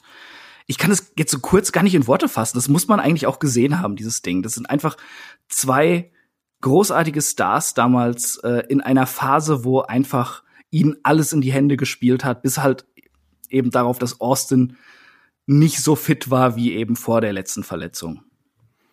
Ja. Also wenn wir über No Way Out 2001, über dieses Match jetzt schon ein eigenes Watch-Along haben und auch schon mal das als Match of the Week hatten und jetzt nochmal so lange erwähnt werden, frage ich mich, warum man nicht über dieses legendäre Awesome Kong gegen Shockmaster-Match äh, nochmal reden konnte. Aber nein, wollt ihr nicht. Okay, kann ich verstehen. Mittlerweile, der Rocker war auch nochmal, ist mittlerweile ja erneut WWE-Champion oder WWF-Champion da äh, geworden bei No Way Out. Und Alter, Alter du, du spoilerst jetzt alles von unserem Watch-Along, ne? Kollegenschwein. Und es sollte dann zum nächsten großen Aufeinandertreffen, wir haben es schon oft erwähnt, zwischen Austin und The Rock bei WrestleMania 17 geben. Und das ist ein, ein tolles Match, aber was danach folgte, fand ich irgendwie in, der, in Austins Geschichte nicht so cool, muss ich sagen. Aber das Match selber hat mir richtig, hat mir richtig Spaß gemacht. ja, der Aufbau dahin war natürlich auch äh, sehr speziell. Da hat man ja auch noch äh, äh, Austins damalige Frau Deborah mit, äh, mit reingebaut, die dann irgendwie auf die Seite von The Rock zwangsweise, Die übrigens auch storyline-mäßig mal mit Steve Mongo McMichael verheiratet war. die waren doch echt miteinander verheiratet. Ach, verdammt. ähm, tolle, äh, tolle Fehde zwischen den beiden, tolles Match und auch mein Lieblingsmatch zwischen den beiden bei WrestleMania 17. Ähm, Geiles Musikvideo, ähm, was, was da äh, anlässlich dieses Events ähm, gezeigt worden ist. Und ja, dann gab's den ominösen Turn von äh, Stone Cold Steve Austin zu Vince McMahon und äh, dann eben in den letzten Momenten des äh, Main Events hier, wo dann eben die beiden zusammenarbeiten und gemeinsam ähm, The Rock mit dem Stuhl niederknüppeln. Und ja, Shaggy, daraus ergibt sich dann der Two-Man Power Trip dann kurze Zeit später, wenn dann ja noch ein Triple H mit dazu kommt und dann machen sie alle gemeinsam äh, den guten The Rock hier einen Kopf kürzer. Ja, wobei dann ein Steve Austin sich dann zu ab dem Zeitpunkt ganz anders gegeben hat, als man es vorher von ihm kannte. Der war dann so, ich, er war nicht mehr so stone cold, der war nicht mehr so cool, der war eher so ein bisschen, ich weiß nicht, bisschen over the top und der hat mir dann als äh, die, die Zeit hat, also ich fand es irgendwie spannend, diese Two-Man Power Trip war schon eine coole Idee, aber die die Version, wie sich ein Steve Austin dargestellt hat, mir überhaupt nicht gefallen. Ich, ich, ich weiß nicht, wie es euch dagegen. Vor vor allem dieses Eingeschleime bei McMahon fand Ja. ich furchtbar, ne? Hat nicht gepasst. Also, also ich sag mal so, ähm, aus dem Kontext gerissen, diese Segmente, die, die er ähm, mit McMahon und äh, sehr oft dann halt eben auch Kurt Angle dabei, der ein großes komödiantisches Talent hat, wie wir alle wissen. Außerhalb des Kontexts finde ich die teilweise echt witzig. Aber es hat halt alles so null gepasst zu Stone Cold Steve Austin und ähm, ja, es, es ist nie irgendwie so der Funke übergesprungen, fand ich in der Zeit. Ja, wobei die Sache mit, mit Angle kam ja dann noch ein bisschen später, muss man sagen. Ne? Also die Anfangsphase mit Two-Man Power Trip. Ja, klar, ich habe jetzt vorgegriffen, aber äh, allgemein dieses Eingeschleime und sowas, Ja, das ja. war ganz, ganz schlimm. Das, das wollte man halt auch nicht sehen, ne? Äh, also die Fehde von McMahon und Austin, die war so erbittert, die Fronten waren so verhärtet, das konnte man sich auch einfach nicht vorstellen. Das konnte man nicht mehr in den Kopf kriegen, dass die irgendwie gemeinsame Sache machen. Ja, vor allem auch auf diese Art und Weise. Also Ja, eben. Äh, das, das hat irgendwie nicht so richtig funktioniert. Man hat ja häufig mal diesen Turn irgendwo innerhalb der Geschichte, aber das hat hier nicht funktioniert. Und ich muss auch sagen, dass mir auch deren Fädengegner nicht gefallen haben, weil da auch keine guten Matches bei rausgekommen sind zu der Zeit. Wir haben dann ja diese Fehde gehabt gegen den Undertaker und Kane. Und das fand ich zum Beispiel ganz, ganz grauenvoll. Ich fand die ganzen Matches, Ja. die wir hier gehabt haben, ähm, Das, das war auch keine gute Phase von Undertaker und Kane. Eben. Ne? Das, das, da kommt halt alles zusammen. Und dann war es ja so, es gab ja dann noch dieses äh, ominöse Match bei, äh, bei Raw damals mit äh, Steve Austin und Triple H gegen Chris Benoit und Chris Jericho, was ein fantastisches Match ist, das muss man ganz klar sagen. Aber Mhm. das ist auch das Match, wo sich ein äh, Triple H hier den äh, Quadriceps gerissen hat ne? und äh, ja, die Oberschenkelmuskulatur hier quasi gerissen hat. Und ja, dann äh, das Match aber noch fortgeführt hat und ja, es gab auch, es gab wieder hier einen, einen Fehler innerhalb des Matches, wo dann auch ein Triple H und Steve Austin äh, getroffen hat, aber man hat ja eh einen Triple H gehabt, der hier verletzt gewesen ist. Entsprechend war dann der Tour mit Paul Trip äh, Geschichte. Und ja, ein Steve Austin dümpelte dann eben, wie ihr schon richtig gesagt habt, auch so ein bisschen da vor sich hin. Wir haben noch das Match dann beim King of the Ring gehabt gegen den ähm, Chris Jericho und äh, Chris Benoit, dann eben so eine halbe, es war ein Three-Way, aber es war auch dann doch irgendwie so ein ähm, ja, so ein, so so ein Handicap-Match irgendwo mehr oder weniger. Ähm, ah, es, es, es war eine schwierige Zeit damals, Shaggy, oder? Ja, absolut. Also äh, klar waren ein paar Matches dabei, die einem auch Spaß gemacht haben, aber so äh, jetzt nachdem ein Triple H sich verletzt hatte, äh, da hätte ja sicherlich vielleicht noch mal eine größere Fehde entstehen können zu dem Zeitpunkt der beiden miteinander, wenn man sie wieder gesplittet hat. Aber äh, das sollte ja so nicht sein. Ähm, da hatte, musste man erstmal neue Wege mit einem Austin gehen und hatte ja zu der Zeit auch andere Leute, ich sage ich jetzt mal, dann unter Vertrag nehmen können und nicht nur nicht nur Wrestler, sondern eine ganze Liga. Und da tauchte plötzlich auch, man erinnert uns an die große WCW, wer tauchte auf? Der eine der größten WCWs das überhaupt und attackierte Steve Austin. Ich rede von Booker T. Genau, das war beim King of the Ring. Wäre Und mal was- weggeblieben. Bitte? Wäre mal weggeblieben, habe ich gesagt. Ja, also zumindest für Stone Cold Steve Austin hier in dem Augenblick, weil äh, er, er wirft ihn ja hier ja auf das Kommentatorenpult und dabei verletzt sich ja Steve Austin auch noch am, am Rücken. Und naja, Steve Austin und Rückenverletzung, äh, schwieriges äh, Thema irgendwo. Aber ein Austin hängt hier wirklich so ein bisschen in der Luft äh, vorübergehend. Und dann kommt nämlich diese Geschichte mit Engel, ja, ähm, wo die beiden dann so ein bisschen um die Gunst von Vince McMahon buhlen. Also aus heutiger Sicht, die Segmente waren halt schon verdammt witzig. Aber es passt irgendwie überhaupt nicht zu diesem Stone Cold Mythos, ne? Also das ist so ein bisschen. Ja. Und, und vor allem, wenn man jetzt so darüber spricht, erst die ganze Sache mit Triple H, dann die Fehde mit, ähm, mit Jericho und Benoit, Booker T. Und da sieht man halt auch mal, wie lang die es gezogen haben, obwohl man wirklich gemerkt hat, dass die Leute wollen Stone Cold nicht als Heel haben. Ja, man hat, ich habe das Gefühl gehabt, dass man jetzt hier in diesem Jahr im Speziellen, noch so ein bisschen noch davor, man hat so ein bisschen verloren, womit man mit diesem Charakter hin will. Man hat schon gemerkt, dass hier sowohl äh, das, das Creative Team als auch vielleicht noch Steve Austin selber nicht mehr so das Feingefühl vielleicht für diesen ganzen Charakter haben, ich ich glaube, beim Creative Team war es halt auch die Sache, es war einfach so viel außenrum, um das man sich kümmern musste. Man darf ja nicht äh, außen vor lassen, wenn auf einmal, äh, also dass die WCW aufgekauft wird, das wird ja auch jetzt nicht äh, eben zwischen Tür und Angel den Creative-Leuten mitgeteilt worden sein. Das werden die auch schon Zeit gewusst haben.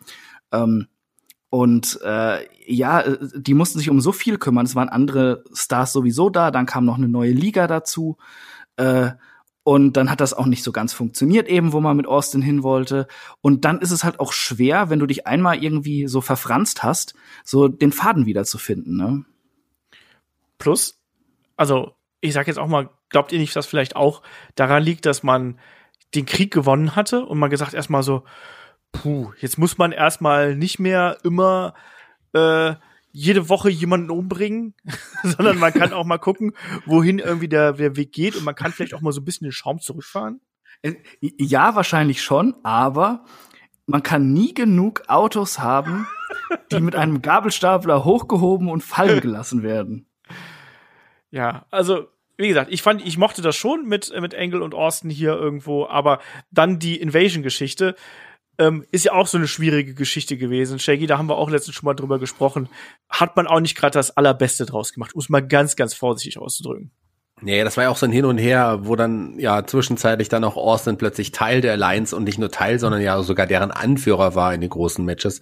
Äh, das hat überhaupt nicht gepasst und das hat auch, da hat auch ein Steve Austin überhaupt nicht hingepasst. Für mich war das, das war der WWEler der letzten fünf Jahre davor und jetzt plötzlich soll er ja eine Gruppierung anführen von Leuten, die jetzt plötzlich eine Invasion starten wollen äh, bei der großen WWF. Das hat nicht funktioniert.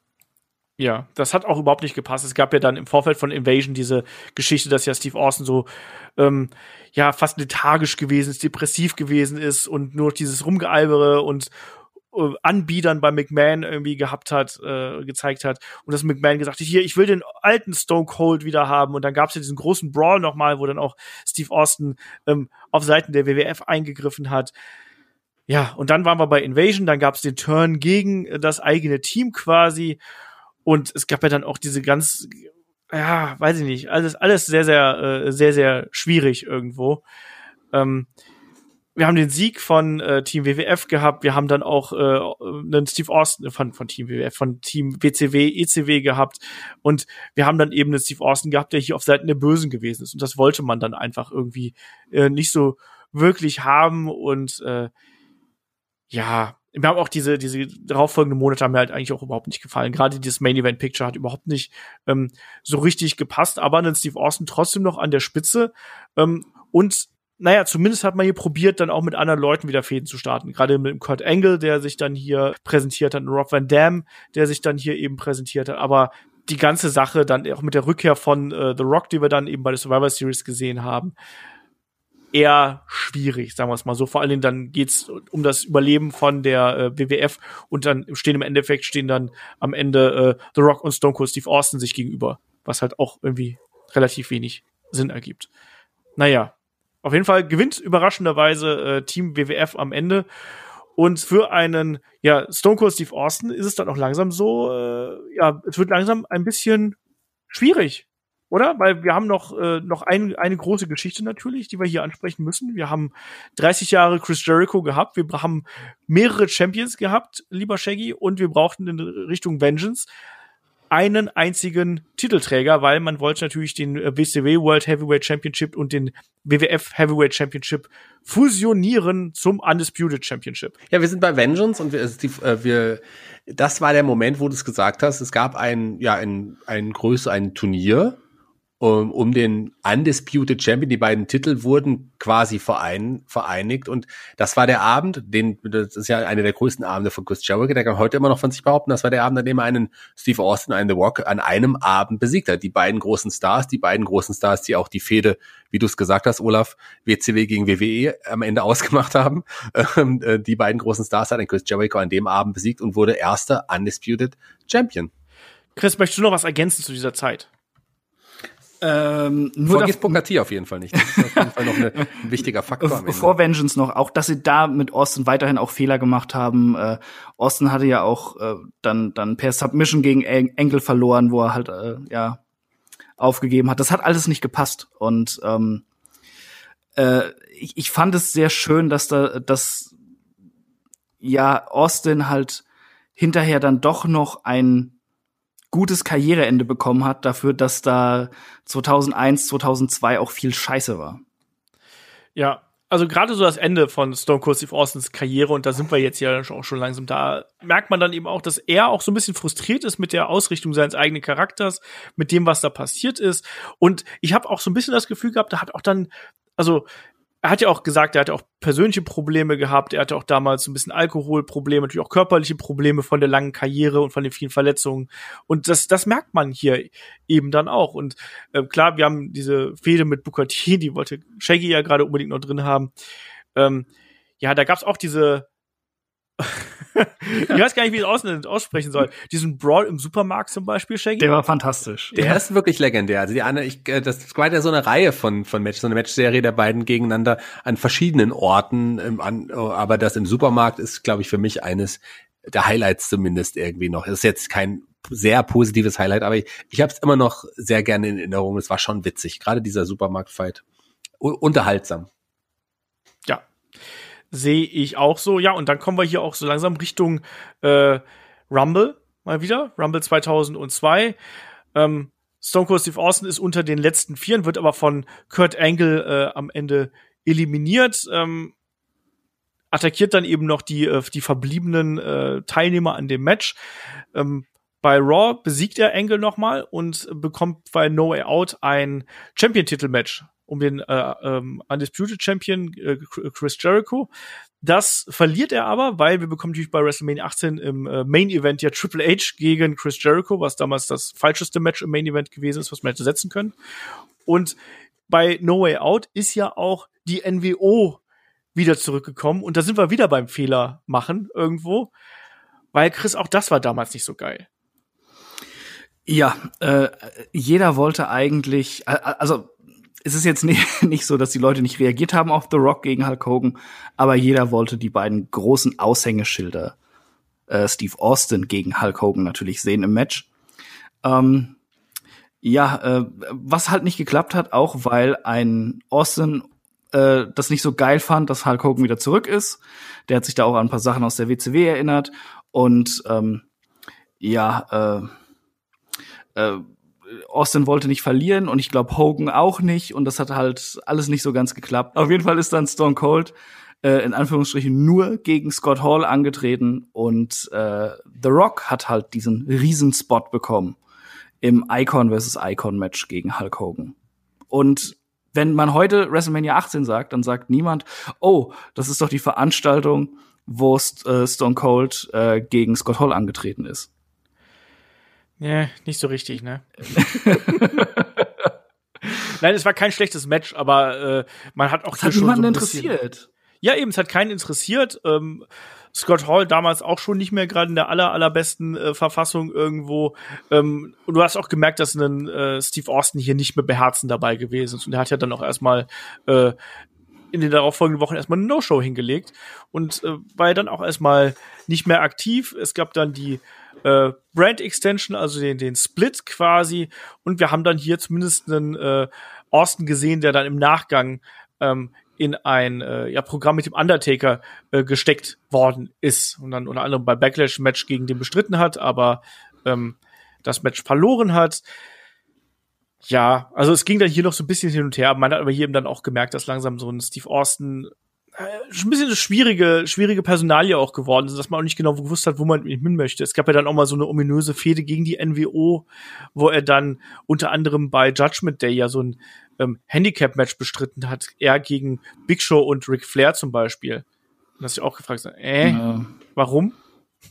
Und für, für Brock Lesnar wollte er sich ja auch nicht hinlegen, da hatten sie ja auch was geplant. Ja, ich, ich glaube, ja, ganz, ganz kurz, das war ja, das, also zum einen äh, ähm, gab es ja diese Geschichte mit, mit Eddie Guerrero, wo er auch äh, Steve Austin nicht so richtig Bock drauf gehabt hat. Und ähm, es sollte ja ein King of the Ring Qualifying Match geben gegen Brock Lesnar.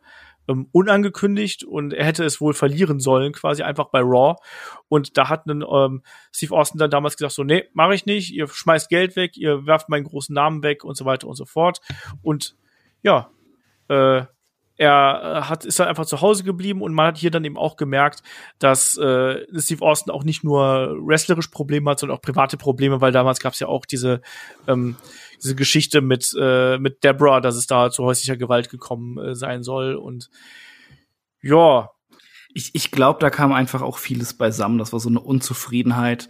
Da waren dann irgendwelche Eheprobleme und in der Karriere äh, musste er sich davon verabschieden halt ähm, die Nummer eins zu sein, weil äh, klar, es wurden auch kreative Fehler gemacht, aber vor allem auch sein Körper hat nicht mehr richtig mitgemacht. Und ich glaube, wenn du, wenn du halt so sehr an der Spitze standest, äh, wie in Austin, und damit will ich nichts relativieren, was er gemacht hat. Er hat äh, also häusliche Gewalt oder irgendwie auch, wie er sich da im Lockerroom verhalten hat, will ich nicht relativieren.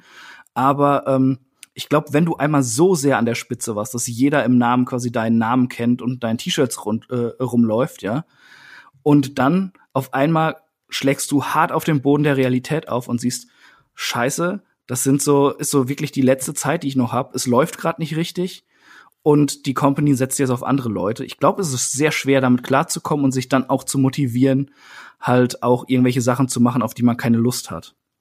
Ja, das äh, glaube ich auch. Und äh, es ist dann ja auch sehr, sehr merkwürdig, dass dann beispielsweise ein Vince McMahon ja dann auch, nachdem ein Steve Austin hier nicht aufgetaucht ist, er hat ihn ja dann öffentlich geburied, wie man ja so schön sagt. Ne? Also er hat dann ja wirklich eine, eine Ansprache im TV gehalten, hat gesagt, hier, ihr habt vielleicht mitbekommen, oder ihr glaubt, Stone Cold Steve Austin ist nicht hier, das ist vollkommen recht. Steve Austin ist einfach nach Hause gegangen. Und er hat euch alle im Stich gelassen. Er hat ähm, die Wrestler im Lockerroom im Stich gelassen. Und das war schon eine deutliche Ansage hier.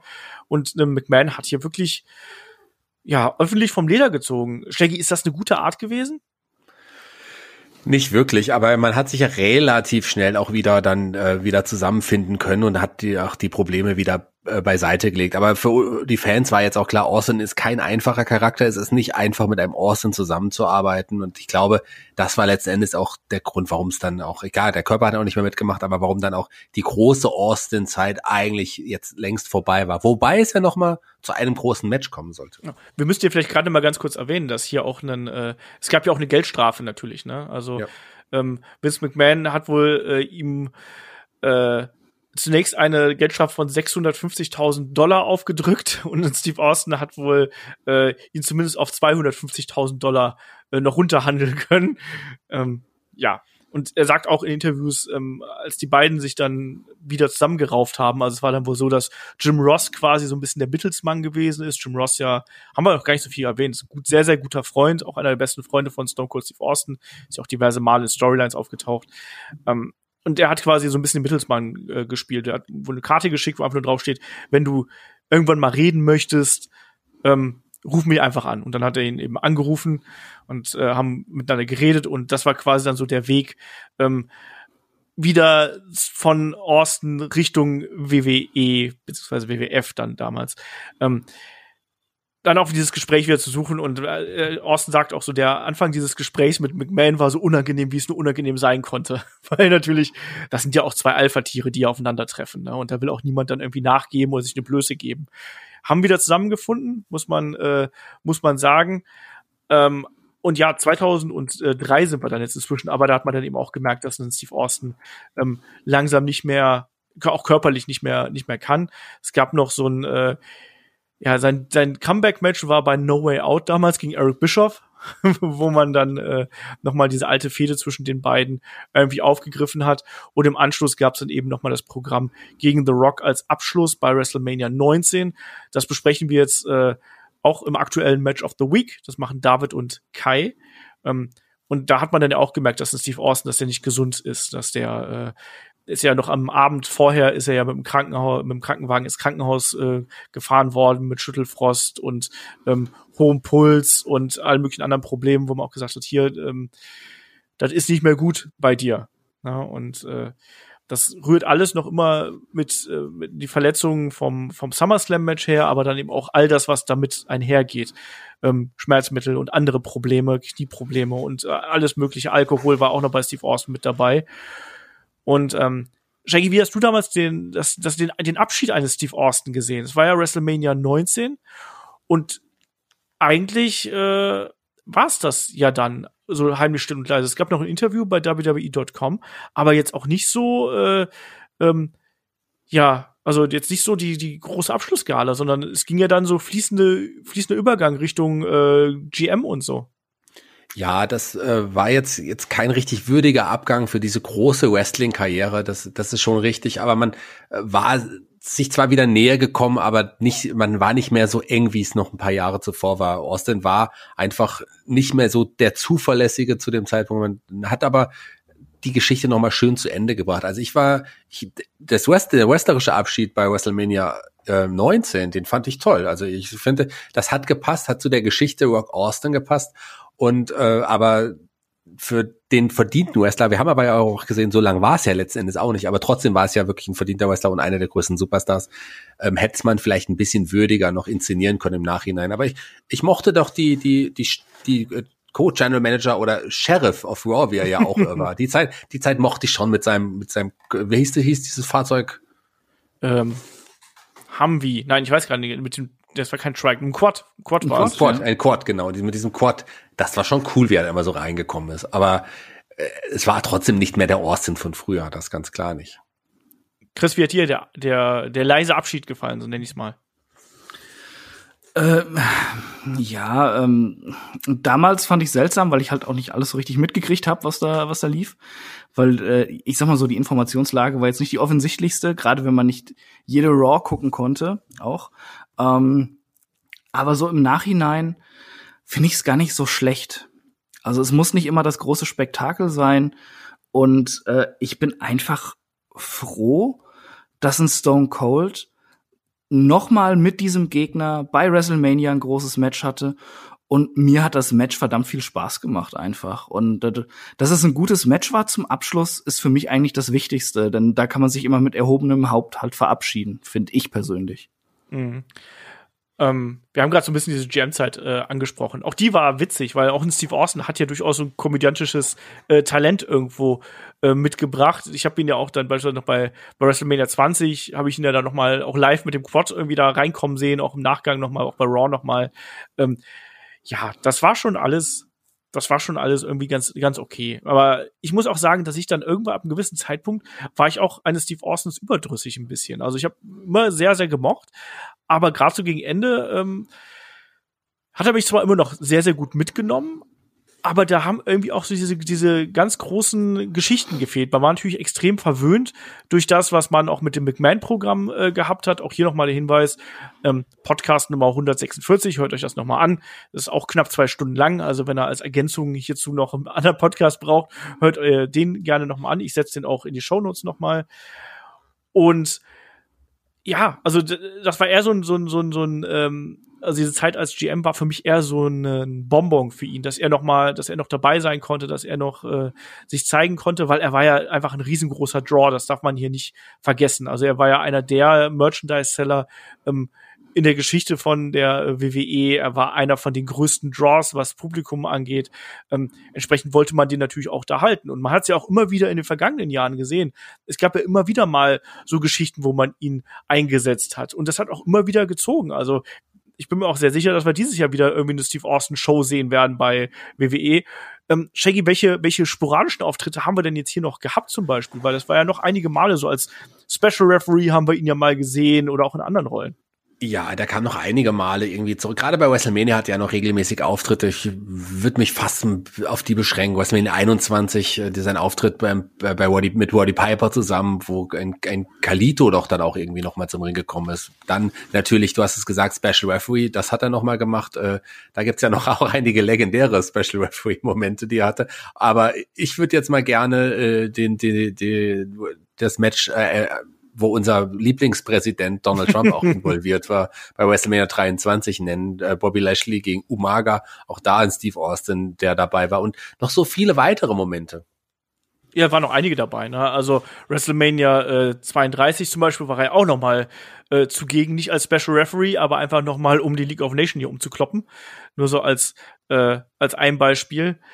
Ähm, da war er noch dabei und er war auch noch mal Guest Host von Raw natürlich noch mal. Er war noch in anderen Positionen dabei. Was ich ähm, sehr mochte, war ähm, der Saufwettbewerb mit JBL bei Saturday Night's Main Event vor WrestleMania 22. Stimmt, das gab's auch noch. Äh, ist, ist äh, wahrscheinlich bei den meisten vergessen, aber ich, ich kann mich gut dran erinnern, weil ähm, der komplette Saturday Nights Main Event ist als Bonus auf der DVD von WrestleMania 22 gewesen. Ah, okay. Den ich natürlich dann auch mehrmals geguckt habe, wie, wie damals alles in der Zeit auch.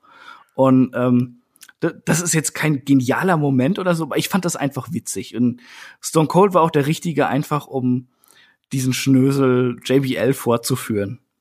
Das hat das, mir Spaß gemacht. Das stimmt. Ähm, ja, und wir haben bei, bei Raw Reunion haben wir ihn noch mal gesehen.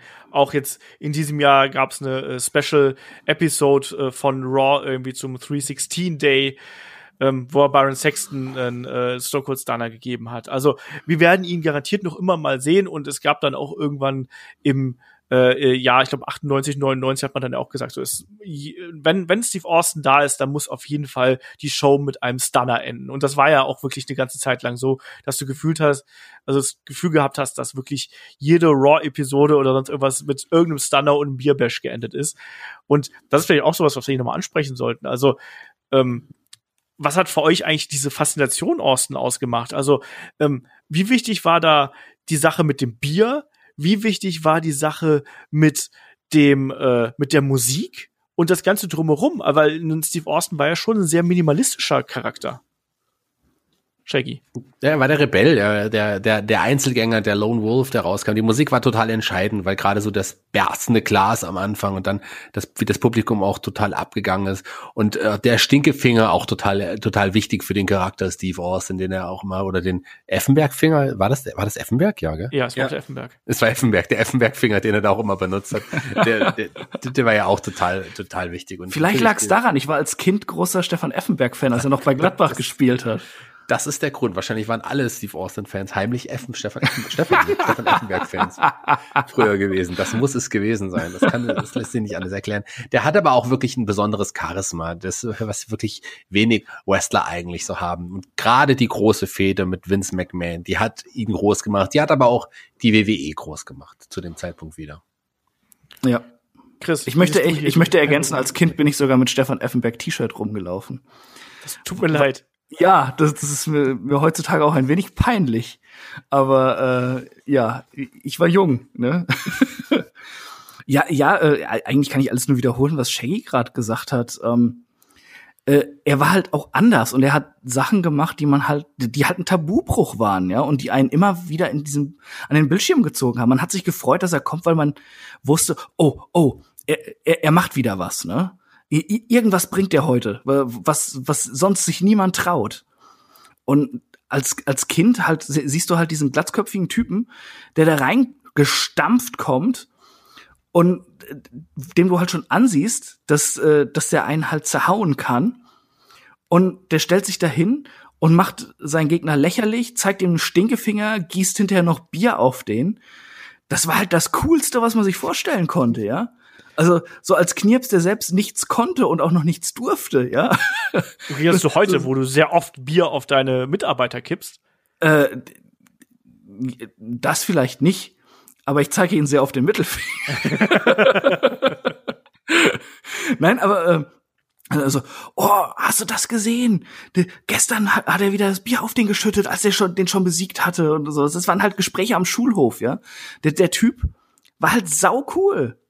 Man wollte so sein wie der. Und man war halt einfach irgendein beschissener Knirps in der fünften Klasse. Ja, es ist ja wirklich so. Dadurch hat ja auch diese Fehde mit Vince McMahon so gut funktioniert, dass du diese Geschichte gehabt hast mit dem, ich nenne es jetzt mal dem Arbeiter irgendwie, der sich hochgekämpft hat. Das hat ja Stone Cold Steve Austin wirklich gemacht. Also, dass er sich von ganz oben nach ganz oben gekämpft hat und der dann eben gegen den Boss aufbegehrt. Diese Geschichte wurde da hervorragend geschrieben und Steve Austin konnte das eben super verkaufen. Und zugleich hat man dann aber eben auch gemerkt, wie limitiert aber dann eben auch dieser Charakter in einer gewissen Art und Weise ist. Weil sobald man ihn versucht hat, in eine andere Richtung zu drehen, hat man den als Zuschauer nicht mehr so richtig angenommen. Und das ist auf so. der einen Seite natürlich total geil für den Charakter, auf der anderen Seite aber eben auch ein Problem. Also so, und jetzt sind wir an einem Punkt angelangt. Wir Wrestling-Fans checken, Stone Cold Steve Austin, den wir alle lieben, geiler Typ, ja, geiler Wrestler, haben wir alle gefeiert, ja, aber wir akzeptieren, der Charakter gibt nicht so viel her. Wenn jetzt die Star Wars-Fans da draußen dann auch mal verstehen, dass das mit diesem Franchise genauso läuft, dann sind wir ganzen Schritt weiter in der Welt und müssen uns nicht mehr Geheule auf Twitter von denen anhören. Ja, aber es ist schon merkwürdig, ne? Ich glaube, dass ein äh, Charakter wie Stone Cold Steve Austin da extrem den Zeitgeist damals wieder gespiegelt hat. Der hat perfekt in die Attitude Era gepasst, auch wenn wir da heute so ein bisschen hier und da so ein bisschen durchgaloppiert sind, natürlich, ähm, aufgrund der, der Kürze der Zeit aber man hat da eben schon gesehen, der passte da extrem gut rein und äh, man hat da auch im Booking versucht, natürlich jede Woche irgendwie Nadelstiche zu setzen und hat ihn da entsprechend befeuert. Aber so ähm, wandlungsfähig, wie es beispielsweise jetzt ein Chris Jericho gewesen ist, der, der sich dann nochmal neu erfunden hat, mehrmals, muss man auch mal ganz klar dazu sagen, ähm, das war Steve Austin nicht. Und deswegen frage ich jetzt einfach mal, Shaggy, was ist hier das Erbe eines Stone Cold Steve Austin? Äh, das, also ich, ich muss ein bisschen widersprechen. Sorry, dass ich jetzt noch nicht die Frage beantworte. Er ist, Bin ich gewohnt. Ja, bist du gewohnt bei mir. Ich, ich glaube nicht, dass es nur daran liegt, dass Austins Charakter nicht so wandelfähig ist. Ich glaube, man hat einfach die falschen Wege sich auch äh, gesucht oder man hat falsche Stories für ihn geschrieben, die einfach mit dem Charakter so nicht funktioniert haben. Man hätte andere Wege gehen können und dann hätte vielleicht auch mehr funktioniert. Ich finde, dass ein Stunning Steve Austin ja auch ein anderer Charakter war und der hat auch für die damalige Zeit funktioniert. Aber äh, klar, im Main Event Business bei der WWE ist es ein bisschen anders und da gab es halt Stories, die einfach so nicht mehr funktioniert haben. Vielleicht irre ich mich auch. Ich glaube, man hätte noch andere Wege finden können. Die Wege, die man gegangen ist, waren nicht die richtigen. Und ich widerspreche da jetzt beiden, äh, euch beiden nochmal. Ähm, ich glaube, es ist tatsächlich ein, ein großer Faktor daran, ist einfach, wie groß und wie bekannt dieser eine Charakter war, dass du ihn überhaupt nicht mehr wandeln konntest, weil es wirklich dieses Phänomen war, du kennst das und du liebst das und ähm, es fällt dir erstmal gar nicht auf, dass da, dass da keine Entwicklung drin ist. Brauchst du die überhaupt? Verlangst du die überhaupt? Das ist dieses Phänomen wirklich so, so, so wie wir es schon ein paar Mal zitiert haben tatsächlich äh, aus den Simpsons. Sag deinen Satz, Bart, ja? Du, du erwartest etwas äh, Bestimmtes von diesem Charakter und dann macht er was anderes und du bist erstmal irritiert und willst das nicht annehmen. Und dann funktioniert es nicht mehr. Und dann beginnst du zu hinterfragen. Ähm, ich glaube, es ist unglaublich schwer, wenn du einmal diesen Punkt des Superstar-Seins erreicht hast, wie in Austin, da irgendwie was zu drehen und zu wenden und zu verändern. Und ein Chris Jericho, so ein großer Wrestling-Star, wie er in der Szene ist, ja, und wie wir ihn alle mögen, ja, er hat nie auf diesem Level agiert wie ein Stone Cold. Das hat eigentlich niemand. Ah. The Rock? The Rock war anders. Ein Hogan? Hogan, andere Zeit halt auch schon wieder. Ja? Ah, du bist aber ein mieser Spalter. Nee, also The Rock hat anders funktioniert. Und da hast du halt auch. Das stimmt. Äh, The Rock war immer irgendwo hinter Stone Cold noch ein Stück, ja. Ähm, und äh, äh, dadurch war er nicht auf diesem Level und er hat ja auch immer mal wieder mit den Fans zu kämpfen gehabt. Was bei einem Stone Cold nicht war. Der, hat, der konnte sich da eine ganze Zeit einfach treiben lassen. Ähm, und dadurch hatte auch in The Rock gewisse Freiheiten, wie er auf Dinge reagieren konnte, die auf einmal anders waren, andere Situationen. Das hatte ein Stone Cold nicht. Und The Rock ist erst zu dem absoluten Megastar nach der WWE dann geworden. So, dann frage ich dich also, jetzt aber, Chris, wo ist denn jetzt das Erbe von Stone, von Stone Cold Steve Austin? Oder was? Wo klingst du negativ? Puh, ich glaube, das kann man gar nicht so beantworten. Also ähm, für Wrestling-Fans äh, ist das Erbe von Stone Cold Steve Austin ganz einfach, er war der größte Wrestling-Superstar aller Zeiten. Auch wenn es nur eine kurze Zeit war, die er dann on top war. Ähm, aber er war der Größte, an den erinnert sich jeder. Und er hat so viele denkwürdige Momente geschaffen, die jeder, der sich irgendwie für, fürs Catchen interessiert, äh, entweder schon gesehen hat oder sich anschauen muss und es auch anschauen wird, weil ihm jeder dazu drängt. Ähm, und äh, für eine gewisse Zeit war Stone Cold auch definierend für die Popkultur. 99 bis, keine Ahnung, sagen wir mal 2001 ungefähr. Oder 98 bis 2001. Aber ähm, dann ist er halt auch da aus dem Raster gefallen, während The Rock eben die Hollywood-Karriere gemacht hat. Ich glaube nicht, dass, äh, dass ein Stone Cold außerhalb der Wrestling-Bubble dann diesen großen Impact und dieses Riesenvermächtnis hat, wie es dann The Rock haben wird. Wobei, das haben wir gar nicht erwähnt, auch ein Stone Cold Steve Austin hat natürlich äh, TV und äh, Fernseh, Kinofilme. Ja, puh. Hallo, der war immerhin hier in äh, Dings und ne und überhaupt. Und man muss auch sagen, dass ein, ein Steve Austin deutlich mehr Filme gedreht hat als ein The Rock, die direkt auf äh, Video rausgekommen sind. ja, eben, ne? Der erspart den Leuten das Kino. ja, also Expendables, ähm, Condemned mochte ich trotzdem ganz gern übrigens, auch wenn es ein Battle Royale-Klon ist, aber äh, ja. fand ich trotzdem nicht schlecht. Äh, wo wir gerade bei Battle Royale-Filmen sind, schaut euch mal The Hunt an. Okay. Ich sag euch, das wird ein Kultfilm in den nächsten Jahren. Okay. Steve Austin war auch noch ähm, äh, Host und Trainer bei Tough Enough und diversen anderen Formaten, muss man auch mal ganz kurz nochmal dazu sagen. Ich wollte nur noch mal der Vollständigkeit halber hier äh, kurz erwähnen. Ja, aber, aber was ist denn jetzt, äh, jetzt sein Vermächtnis? Da, äh, da würde ich dich mal gern fragen, Olaf. Antworten. Jetzt bist ja. du mal dran. Was ist denn das Vermächtnis Olaf. eines Stone Cold Steve Austins? Äh, das Vermächtnis eines Stone Cold Steve Austin ist natürlich zum einen eine unfassbar geile Zeit. Und man muss natürlich auch dazu sagen, dass ohne einen Stone Cold Steve Austin ähm, der Monday Night War sehr, sehr anders abgelaufen wäre. Ich glaube, dass ohne einen Steve Austin und ohne die Fehde mit einem Vince McMahon der Monday Night War in eine ganz andere Richtung gegangen wäre. Aber ich glaube nicht, dass man dann so äh, die Quoten erzielt hätte, wie man das äh, im Nachgang getan hat. Das ist, glaube ich, schon mal das eine, das eine Vermächtnis von Stone Cold Steve Austin, dass er quasi ein sehr großes Zünglein an der Waage der Ratings in dieser Zeit gewesen ist. Und dann natürlich ist er, glaube ich, auch jemand, der sehr, sehr viele Menschen inspiriert hat, auch hier ins Wrestling zu gehen, Wrestling überhaupt zu schauen erstmal.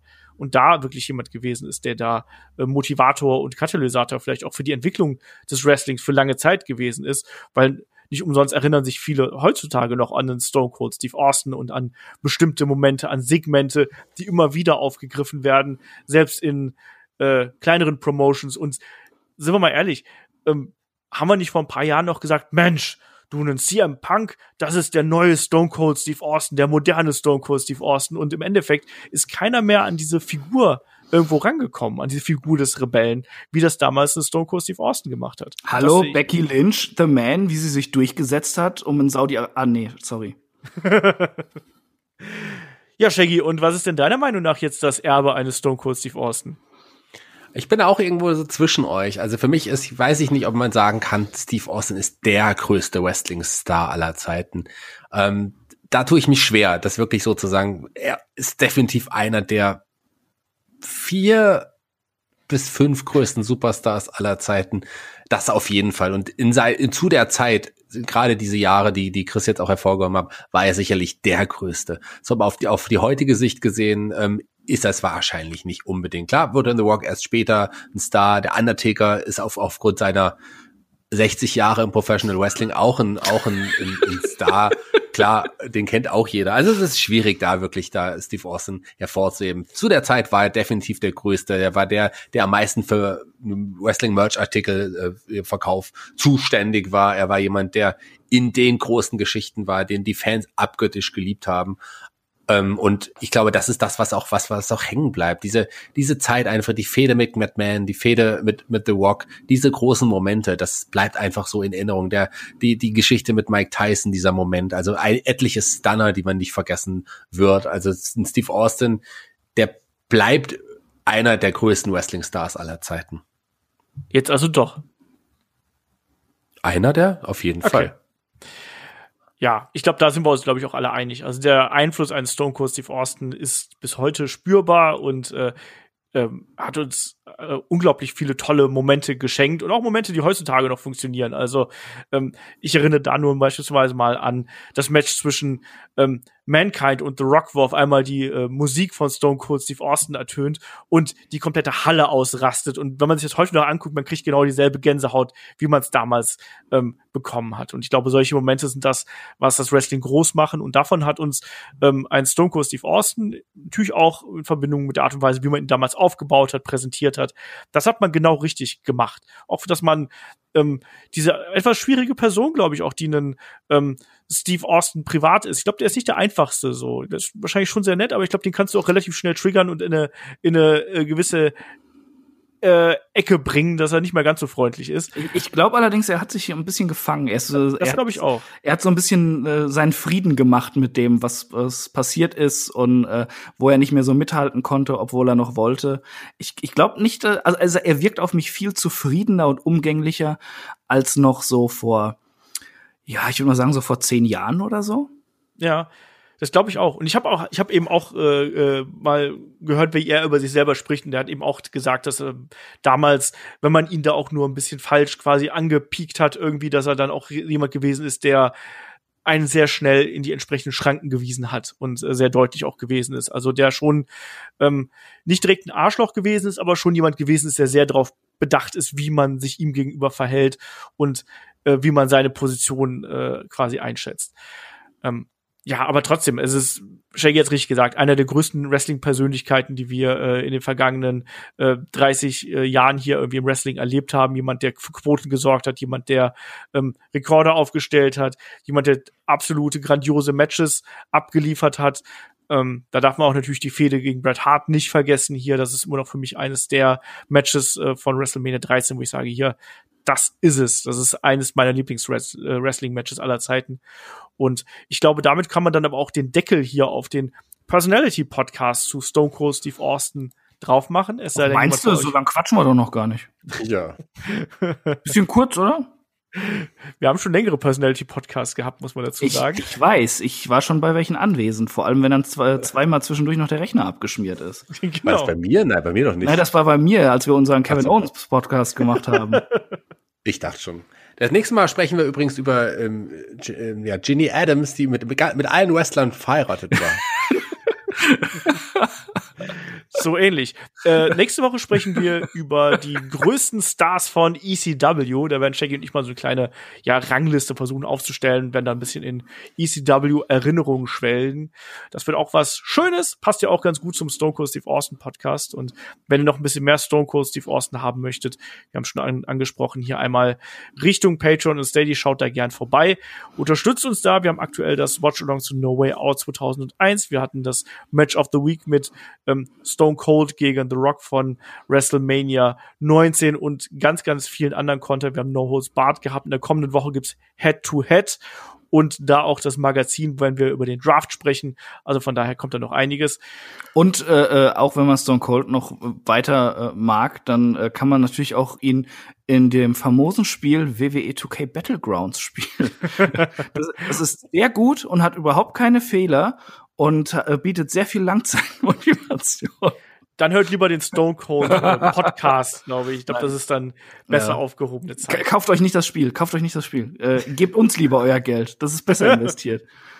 ja, damit beenden wir auch diese Woche und nächste Woche ist übrigens oder beginnt mit dem Montag jetzt die große Geburtstagswoche. Die beiden Lieblingsmänner in Olafs Leben haben diese Woche Geburtstag, möglicherweise. Einer davon bin ich. Ich wollte Mehr gerade sagen, du glaubst, der eine bist du, ja. Also der hat auf jeden Fall Geburtstag, das kann ich jetzt schon mal versprechen. Wer hat Geburtstag? Der ich. Okay, und das kündigst du jetzt an, damit die Leute dir gratulieren? Ja, am 17. Oktober habe ich Geburtstag. So ein eitler Gockel bist du. Das hätte ich es jetzt geht nicht ja nicht ums, nein, nein, es geht, nein, nein, nein, nein, das ist vollkommen falsch, das missverstehen. Es geht mir nicht darum, dass mir alle gratulieren. Ich will ja auch Geschenke haben, darum geht's. Schickt mir, was ihr wollt. Sei es lustige Videos. Ihr könnt aber auch Geschenke oder Gutscheine, auch Geld nehme ich an, was auch immer ihr wollt. Ich bin ein armer Künstler. Ich bin auf eure Hilfe Okay. und Geburtstagsgrüße äh, angewiesen. Also 17. Oktober, sagst du. 17. Oktober nicht vergessen. Okay, ich, ich versuche mir was einfallen zu lassen, wie ich dich glücklich machen kann, Shaggy Bärchen. Ein runder Geburtstag. Sehr 50? schön. 43. Ja, sehr schön. Ähm, ich sage Dankeschön fürs Zuhören und bis zum nächsten Mal hier bei Headlock, dem Pro Wrestling Podcast. Macht's gut. Tschüss. What? What?